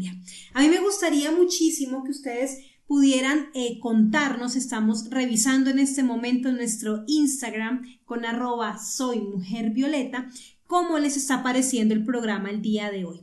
Hoy hemos tenido tres grandes invitados, cada uno con una mirada que nos ha aportado. Primero, Checho Martínez nos estuvo hablando de cómo es posible generar acciones o cómo poder transformar o cómo tener un liderazgo que genera transformación desde la ética cuando abordamos la comedia formativa. Neida, ¿me escuchas? A ver, a ver, a ver. Lo segundo que estuvimos abordando con Blanca Mary es que eh, revisamos entonces toda la oportunidad que tenemos al momento de nosotros ampliar nuestra capacidad eh, o nuestro cerebro o cómo también entender, entender qué es lo que nos pasa en él, pues nos permite avanzar y nos permite generar como esos, esos elementos que nos llevan al crecimiento. Y Mauricio ahorita nos estaba compartiendo cuál ha sido tanto la oportunidad que ha tenido la Cámara Verde de Comercio, así como esos retos en los cuales nos estamos nosotros enfrentando con la virtualidad. Entonces, hemos tenido tres grandes conversaciones que lo que nos llevan es a entender la posibilidad de definitivamente ir eliminando esos techos de cristal, que en términos de, eh, para que ustedes, para quienes se conectan el, el día de hoy y tal vez no hayan escuchado esta palabra o esta expresión de los techos de cristal, esto se acuñe muchísimo en todo lo que tiene que ver con estudios de género. En los estudios de género plantean que las mujeres tenemos una serie de techos o como de barreras, tanto invisibles como algunas impuestas, ¿cierto? O sea, unas que, no están, eh, que no se ven, pero otras que están impuestas por la sociedad, que no nos permiten a las mujeres crecer, que no nos permiten a las mujeres ascender, que no nos permiten a las mujeres llegar hasta donde queramos. Por eso, nuestro programa de Sin de Cristal no solamente está enfocado en las mujeres, porque aquí nuestra apuesta es poder abordar desde la igualdad de género, desde la posibilidad de oportunidad que tienen tanto las mujeres como los hombres de compartirnos sus experiencias, sus historias, eh, su conocimiento, para que todos, tanto las mujeres como los hombres, nos quitemos esas barreras que existen, eh, que, pueden estar en nuestra mente, ¿cierto? Pero también, como nos decía la semana pasada Alberto, quien fue el que nos, el que nos abrió nuestro programa de Sin Techos de Cristal en Liderazgo Transformador, él nos decía como un profesional invidente que gran parte de, las, de los techos de cristal o de esas barreras que existen, ¿cierto? En la sociedad a veces es porque nosotros también las tenemos en nuestro interior y que en la medida en que nosotros permitimos o vamos rompiendo o vamos eliminándolas, nos va llevando a que las que tenemos a nivel personal va llevando también a que la, pues para que la sociedad se transforme y dejen de estar esos techos de cristal. Neida, ¿me estás escuchando en este momento? En este momento te estoy escuchando completamente. Maravilloso. que no pude, este, se me fue el internet, se me fue la conectividad con, con Mauricio, pero a ti te he escuchado completamente y, bueno, estoy totalmente de acuerdo contigo. Creo que lo has dicho todo, yo ahorita no voy a agregar nada porque como tuve ese momento de desconexión, pues yo quiero más bien escucharte a ti y, ¿cómo se llama? Y escuchar a la próxima invitada, ¿no? Por supuesto, bueno, pero antes de nuestra próxima invitada que se encuentra en México y es de Venezuela, eh, quiero que nos digas, Neida, ¿por qué has escogido la canción de Todo Cambia de Mercedes Sosa mientras hacemos este espacio de entre una y otro invitado?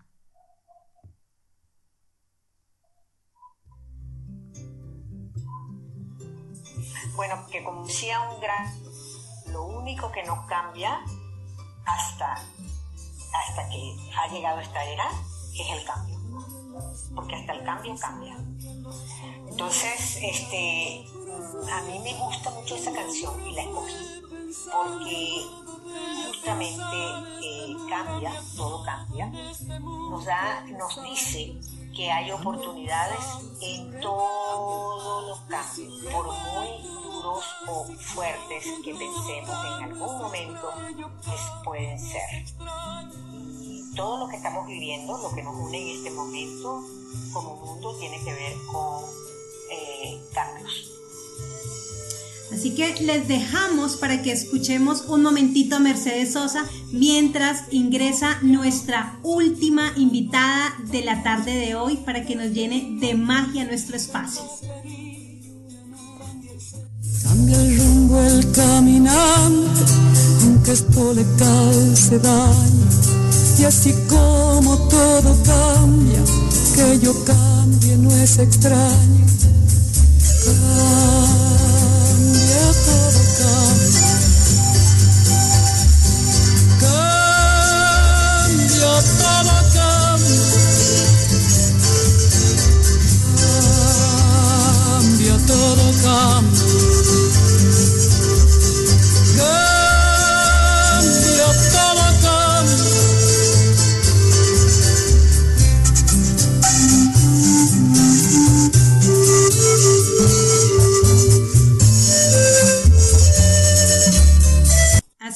todo todo va cambiando.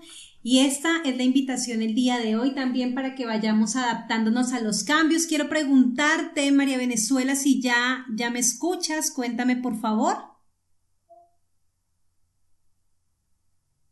Bueno, mientras nuestra... Hola, oh, maravilloso, maravilloso. Entonces, bueno, quiero compartirles, queremos compartirles que ya llegamos a nuestro último segmento de Sin Techos de Cristal con artistas globales. Este es el espacio que hemos creado para llenarnos de magia, para llenarnos de inspiración y para que podamos en el fin de semana relajarnos y vivir con mayor, eh, como complacencia, de vivir de mayor, con mayor placer nuestro fin de semana. Hoy quiero contarles que estamos con María Isabel Palmar, Palmar Chirimíos. Ella es oriunda de Venezuela del estado de Zulia, Maracaibo los puertos de Altagracia, viviendo en México desde hace cuatro años, cantora, decimista, cultora, hija de la felicidad, producto del amor y de ser venezolana. Bienvenida, María Venezuela. Qué rico tenerte aquí. Muchísimas gracias, encantada, encantada por esta invitación. Y aquí estamos diciendo presente a estas propuestas maravillosas, a estos emprendimientos sociales para unirnos. Eh, gracias por la invitación, Karen, también a Neida. Y es un placer, un placer estar acá. Qué delicia, me encantaría, Neida, que saludaras a tu compatriota.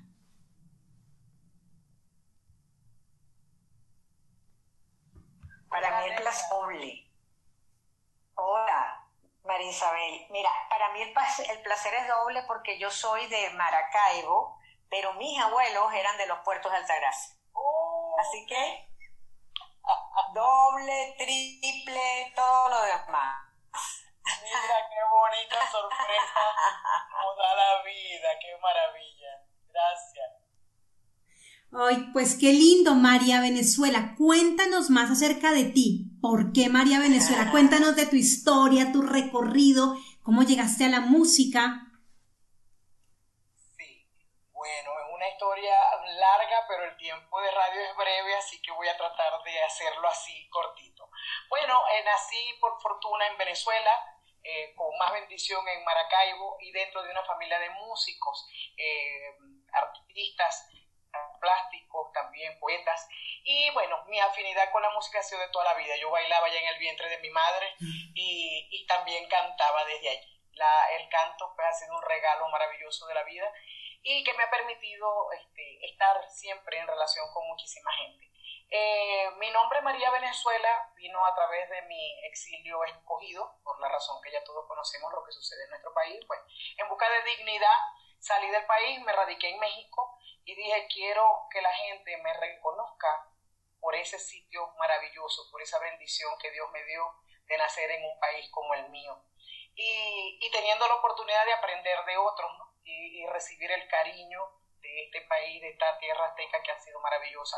Y de hace un tiempo para acá, pues entonces así me presento. Yo soy orgullosa de donde vengo, de mis orígenes, de ser María Isabel Palmar Chirinos, pero mi nombre ahora es María Venezuela porque estoy volcada a tratar de hacer feliz y tratar de dar lo mejor que hay en mí para ayudar a mis paisanos tanto dentro como fuera de las fronteras de mi hermosa nación.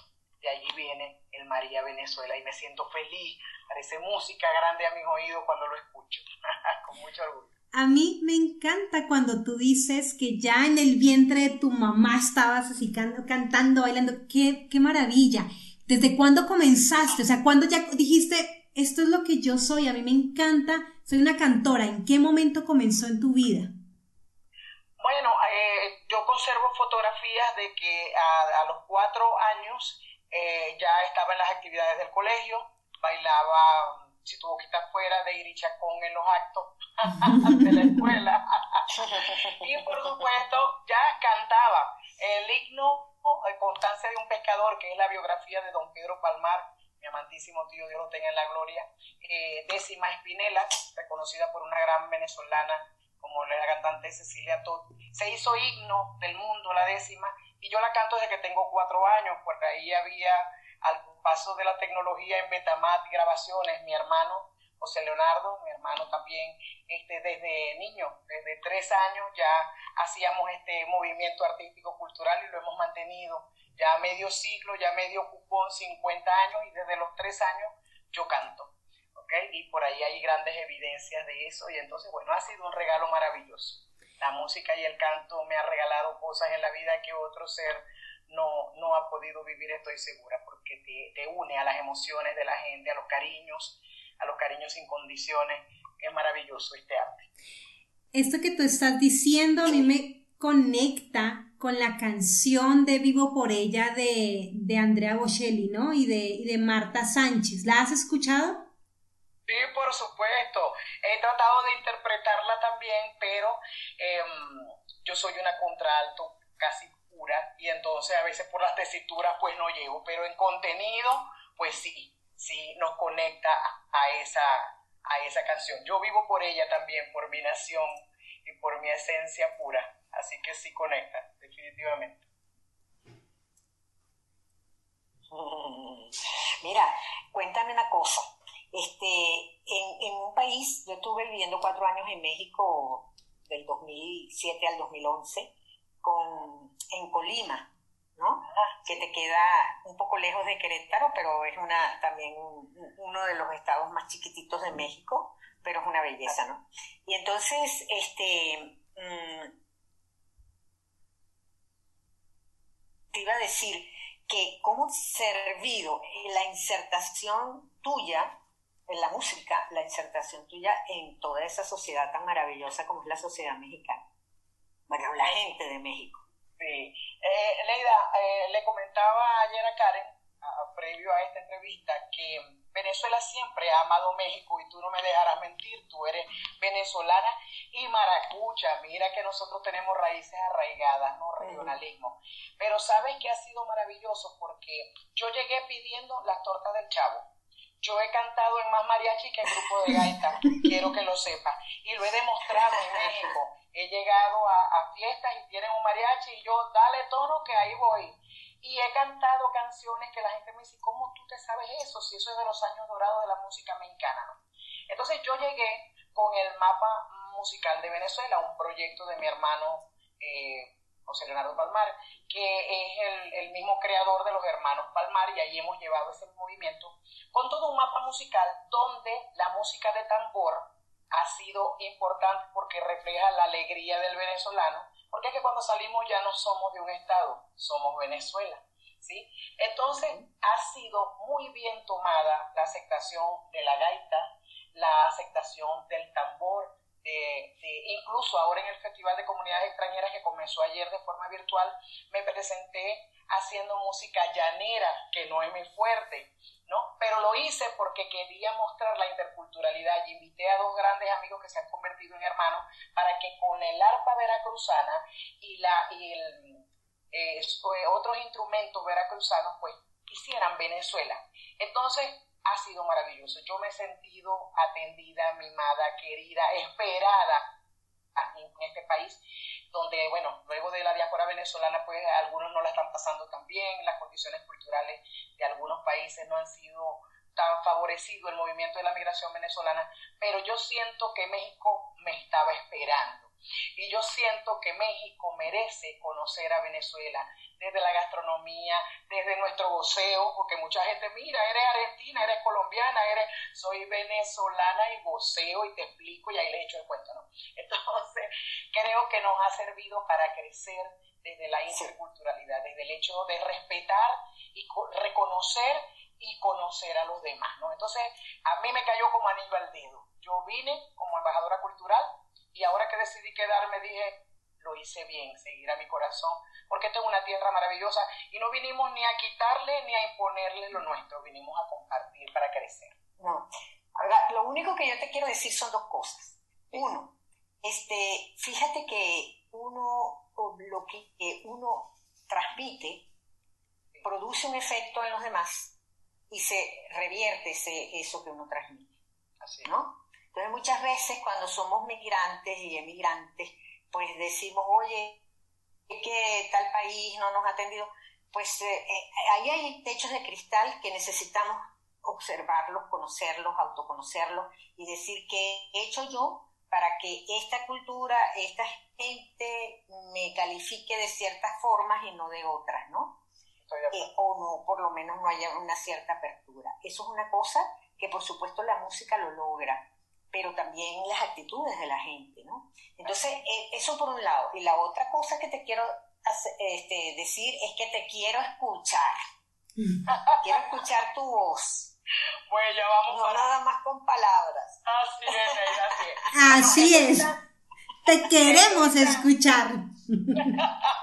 no la voy a hacer sufrir. Te queremos escuchar. No, la voy a hacer sufrir, ahí vamos. Pero te acoto rapidito. Eso de lo que hablas, este, yo llegué con una cierta resistencia porque a pesar de que estaba desesperada por llegar a un lugar y volver a conseguir un lugar por la decisión que había tomado, este, también me ha hecho ver que, que no estamos, no estamos todavía preparados como comunidad para lo que nos tocó vivir. Porque tú no puedes llegar a la casa de otro a imponer tus leyes y a no, y a no respetar. Mm. Entonces, el trabajo de María Venezuela también ah. está en eso. No perder nuestra esencia, nuestra raíz. No imponerla, sí compartirla. Y estoy totalmente de acuerdo contigo. Este, muchas veces es nuestro comportamiento y nuestra acción la que hace que otros tomen posición. O sea, de tu comportamiento va a depender el mío, ¿no? Pero bueno, em, bueno, con respecto a lo de la cantadera, que a mí me encanta, yo, recibí ese regalo con gran placer. Eh, quiero hacer para ustedes dos pedacitos de dos canciones y una es porque el canto te une a, la, a las emociones, tanto a la felicidad como a la tristeza, ¿no? Y por ahí había un pedacito que decía, cuando yo me llamo cantora, digo, yo no canto porque sé, ni porque mi voz es buena, canto para que no caigan, óyelo bien, las culpas sobre mi pena. Yo no canto porque sé, ni porque mi voz es buena, canto para que no caigan, óyelo bien, las culpas sobre mi pena. Somos responsables de lo que hacemos, de lo que decimos, de lo que lanzamos. Y entonces siempre que me dicen cantante, yo no, yo no soy cantante, yo soy cantora. Yo no cantaré bonito, pero llego a tu sentimiento y al mío para sobrellevar la vida, para llevarla de forma digna y hermosa. Y a propósito de que ayer, en una de las efemérides eh, mundiales, internacionales, fue el Día de la Vida, una, una efeméride todavía que confunde porque está más dedicada a lo que tiene que ver con el Día de Nacer, un movimiento que se dio institucionalmente por primera vez en El Salvador en 1993, pero que otros países han asumido. Y la vida es un regalo maravilloso. Eh, ustedes lo saben, yo lo sé. Yo siempre comento en mi programa de radio que a pesar de los pesares, la vida siempre es maravillosa, ¿no? y es un reto constante de ser, de crecer, de aprender y de compartir. Entonces, a propósito de eso, fue el 25 de marzo, el día de ayer, eh, fue el Día Internacional de la Vida, tomando en cuenta no solamente el derecho que tienes de nacer, sino también de vivir con dignidad, ¿ok? Y con alegría. Entonces, por eso le voy a cantar un pedacito de un, para mí, un himno. Es largo, pero voy a hacer dos versos breves, el del principio y el del final. Dice así. Gracias a la vida que me ha dado tanto, me dio dos luceros que cuando los abro, perfecto distingo lo negro del blanco y en el alto cielo su fondo estrellado y en las multitudes a ese ser que yo amo. Gracias a la vida que me ha dado tanto, me ha dado la risa y me ha dado el llanto, así yo distingo dicha de quebranto, los dos materiales que forman mi canto y el canto de ustedes que es el mismo canto y el canto de todos, que es mi propio canto. Gracias a la vida.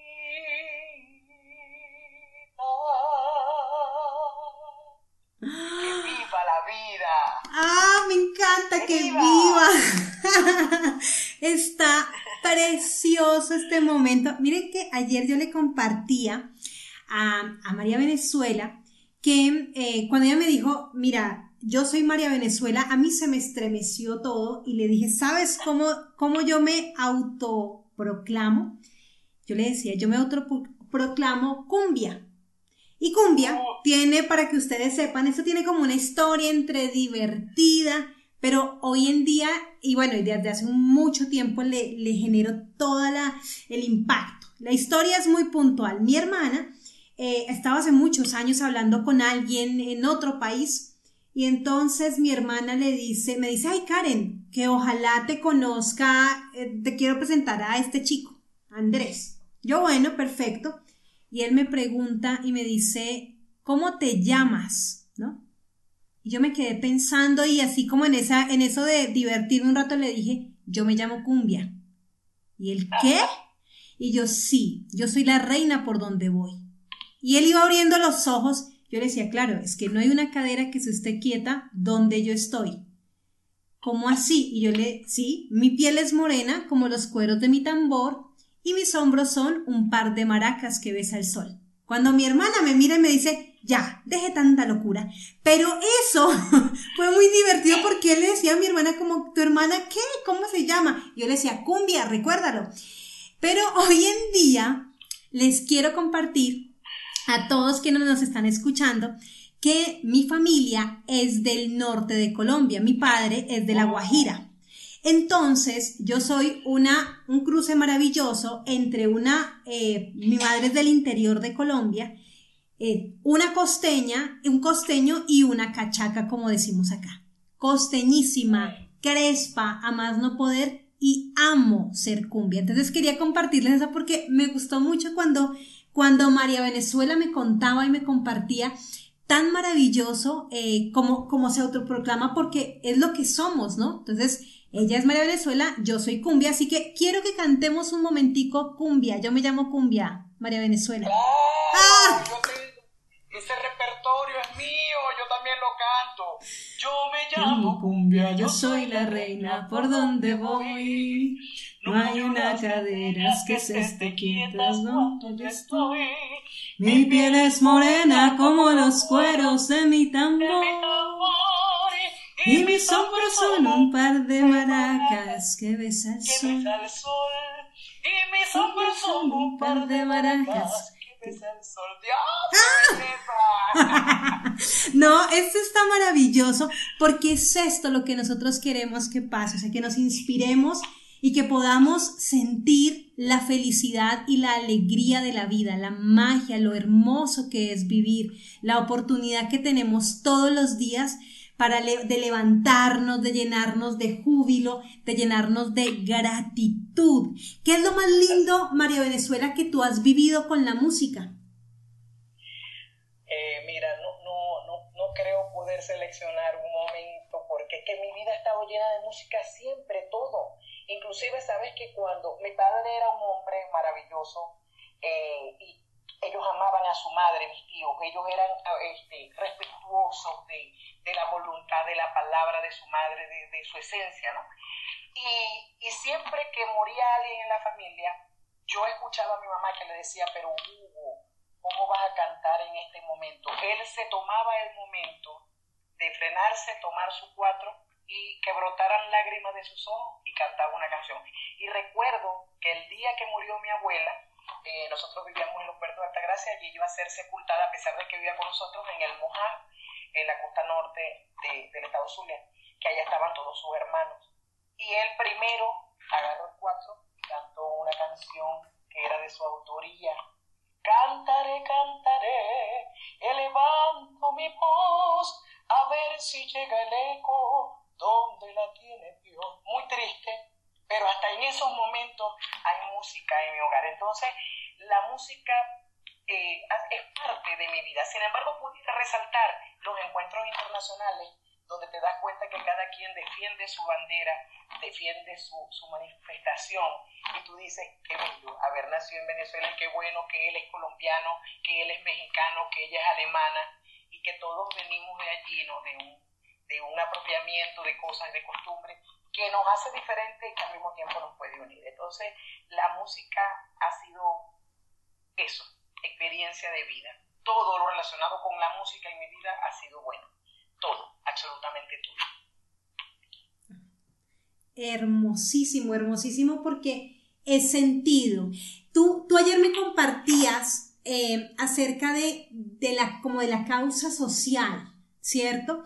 Porque hay, hay algo maravilloso y es decir que estás y que como y, y en lo que estás o en lo que quieres compartirle al mundo, también buscas el beneficio de otros. ¿Cómo lo haces? Eh, todavía no sé, pero como yo creo en un Dios maravilloso y poderoso, yo creo que Él es mi cómplice maravilloso en esto, porque la razón social eh, y la, el trabajo social viene desde que soy niña. Este, en el barrio donde nosotros vivimos por más de 40 años, eh, no había carreteras, no había brocales, no había proceso de comunicación y mi madre y mi padre lo hicieron. Fueron, buscaron, constituyeron una asociación de vecinos, todos colaboramos, yo recuerdo cómo limpiábamos la calle y dejó de ser una, camina, una, un camino para convertirse en, una estructura, pues en un pueblo con, con sus servicios y con sus cosas. Mis padres siempre hicieron labor social, mi madre era enfermera y mi padre era un, una ONG andante. Y yo dije, yo quiero seguir esos pasos. Eh, mi padre decía que lo más grande que un hombre tenía era el amor por el prójimo, que eso no se podía perder, que nosotros teníamos que amar a los demás. Y mi padre llegó a, llevó a mi casa un día a 11 guayú que los consiguió en la calle y no tenían dónde estar y los trajo y mi mamá se quería morir. Decía, esa gente puede estar enferma, esa gente pudiera, pero ya están aquí, los vamos a curar, les vamos a dar comida y los vamos a buscar donde van a estar. Yo nunca voy a olvidar eso. Que a él no le importó arriesgarnos, solamente sentía que esa gente estaba pasando hambre, necesidad y que nosotros teníamos que hacer algo. Entonces, desde que yo estoy fuera, yo dije, tiene que tener sentido esto, porque mira lo complicado que es el ser humano. Yo loca por salir de Venezuela porque esto, por aquello, por esta causa, por aquello y tal. Entonces después que estaba afuera me quería morir porque yo me quería regresar para mi país. Entonces dije, bueno, ubícate, este, pues, ubica tu, tu, parte emocional donde va, estás aquí por un, por un propósito, pero que no se muera la causa. Si tu amor es Venezuela, entonces haz cosas por Venezuela. Y eso empecé a hacer conocí a una gente maravillosa, también venezolana aquí, que reunía medicinas y hacían eventos y luego enviaban las medicinas a Venezuela. Y yo le dije, ¿qué tal si ustedes que mandan para Colombia, para la capital, perdón, y para Valencia, y yo lo hago para el Zulia? Sí, hagamos red, crezcamos. Y yo comencé a hacerlo. Y no he parado desde hace cuatro años y medio, desde que llegué.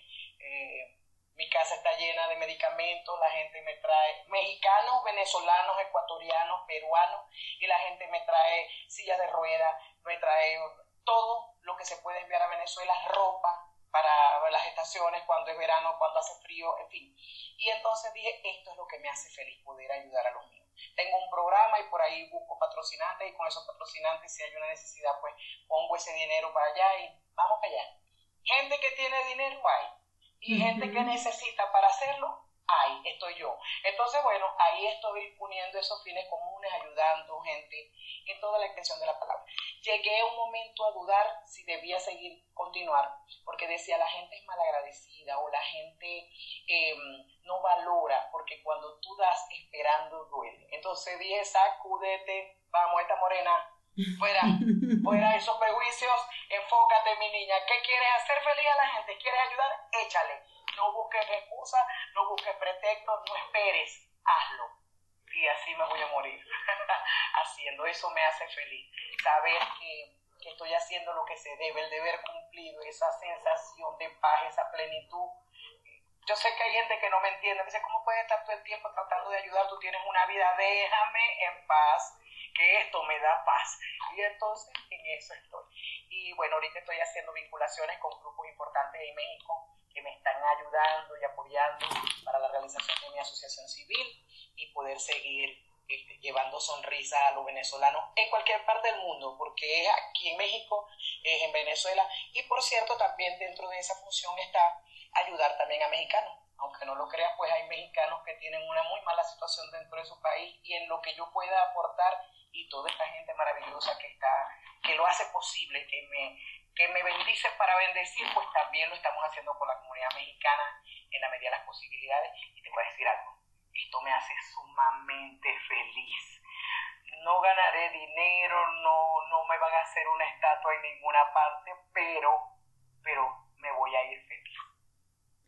Bueno, pues María Venezuela, para cerrar, cuéntanos dónde te podemos ubicar, cuéntanos cómo, cómo podemos vincularte, escucharte en tus programas, cómo podemos seguirte. Bueno, en el Facebook soy María Isabel Palmar eh, Chirinos, en el Instagram son María Isabel Palmar Che. Yo realmente no soy mucho de las redes, pero he tenido que ir caminando con el viento del desarrollo y de la ciencia, porque bueno, ahora todo, todo se hace por este tipo de vinculaciones y eh, por allí me pueden seguir tanto por el Facebook o como por el, por el Instagram en estos nombres. Y ahora tengo una página de Facebook que se llama María Venezuela y estamos trabajando en la construcción de ella con contenido y todo lo demás.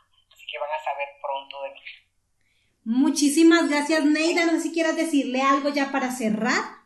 Sí, sí quiero decirle, porque, bueno, lamentablemente se me ha ido la conexión en varios momentos claves, pero quiero decirte que me encanta que seas zuliana, que seas venezolana, que estás en todo lo que estés y que estés en México. Em, bueno, mira, ¿qué te puedo decir? La música y el arte, el arte en general, yo siento que es parte de la solución de cualquier situación, por compleja, por dolorosa, eh, complicada que pueda ser. Yo pienso que, que, esa parte, eh, una de las cosas más bellas, que es la, el arte desde el ser, desde que, que manifiesta ese ser, eh, este, digamos, sublime de todos los seres de humanidad, para mí el arte es la vía más expedita. ¿no? Entonces, este, yo te agradezco nuevamente el, también el, que hayas estado aquí, el que hayas, eh, que, bueno que te conocía este, mi queridísimo Alexander David y que él fue el que me puso, nos puso en contacto contigo. Entonces, qué bueno que eso fue así y que te pudimos conocer. Gracias. Agradecida estoy. A, ti, María Venezuela, muchas gracias, un gran abrazo hasta México. Y como ustedes se han dado cuenta, el día de hoy hemos tenido la oportunidad de romper techos de cristal, de entender cómo es posible seguir avanzando, cómo es posible desde una historia de vida, pero también desde unos tips de alto impacto, de entender el mundo corporativo y ahorita de inspirarnos y de quedar absolutamente felices con la intervención de María Venezuela, cómo es posible que vayamos avanzando, que vayamos creciendo. Quiero, eh, para poder cerrar, y ya le doy la palabra a Neida, invitarles e invitarlos a que nos sigan en arroba soy mujer violeta. Estamos así en Instagram, Facebook, LinkedIn. Tenemos nuestro canal de YouTube, eh, Mujeres Violeta. Así que vayan contándonos cómo les pareció el programa, qué quieren eh, encontrar o si tienen algunos invitados que nos puedan pues recomendar, bienvenidísimo. Pues mira, este, yo me despido con el agradecimiento nuevamente de haber expulsado y haber conocido a, haber conocido gente como Blanca Mary, ¿verdad? Que nos habló de qué, qué, estás, qué, qué, es lo que realmente significa hackear el cerebro, ¿no? Este, yo me despido también con el agradecimiento hacia Checho, como él decía, con dos Che, por aquello de la ética de la comedia. Yo me despido con el agradecimiento de Mauricio Cárdenas de cómo convertía amenazas en oportunidades.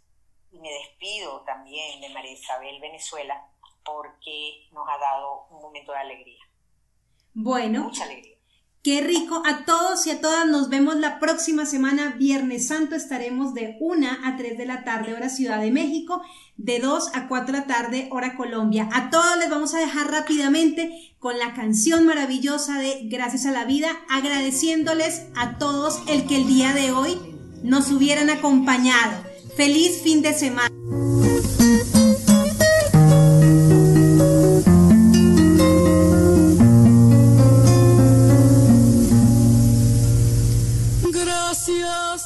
No olvides dejarnos tus comentarios del episodio en nuestras redes y visita www.mujeresvioleta.org.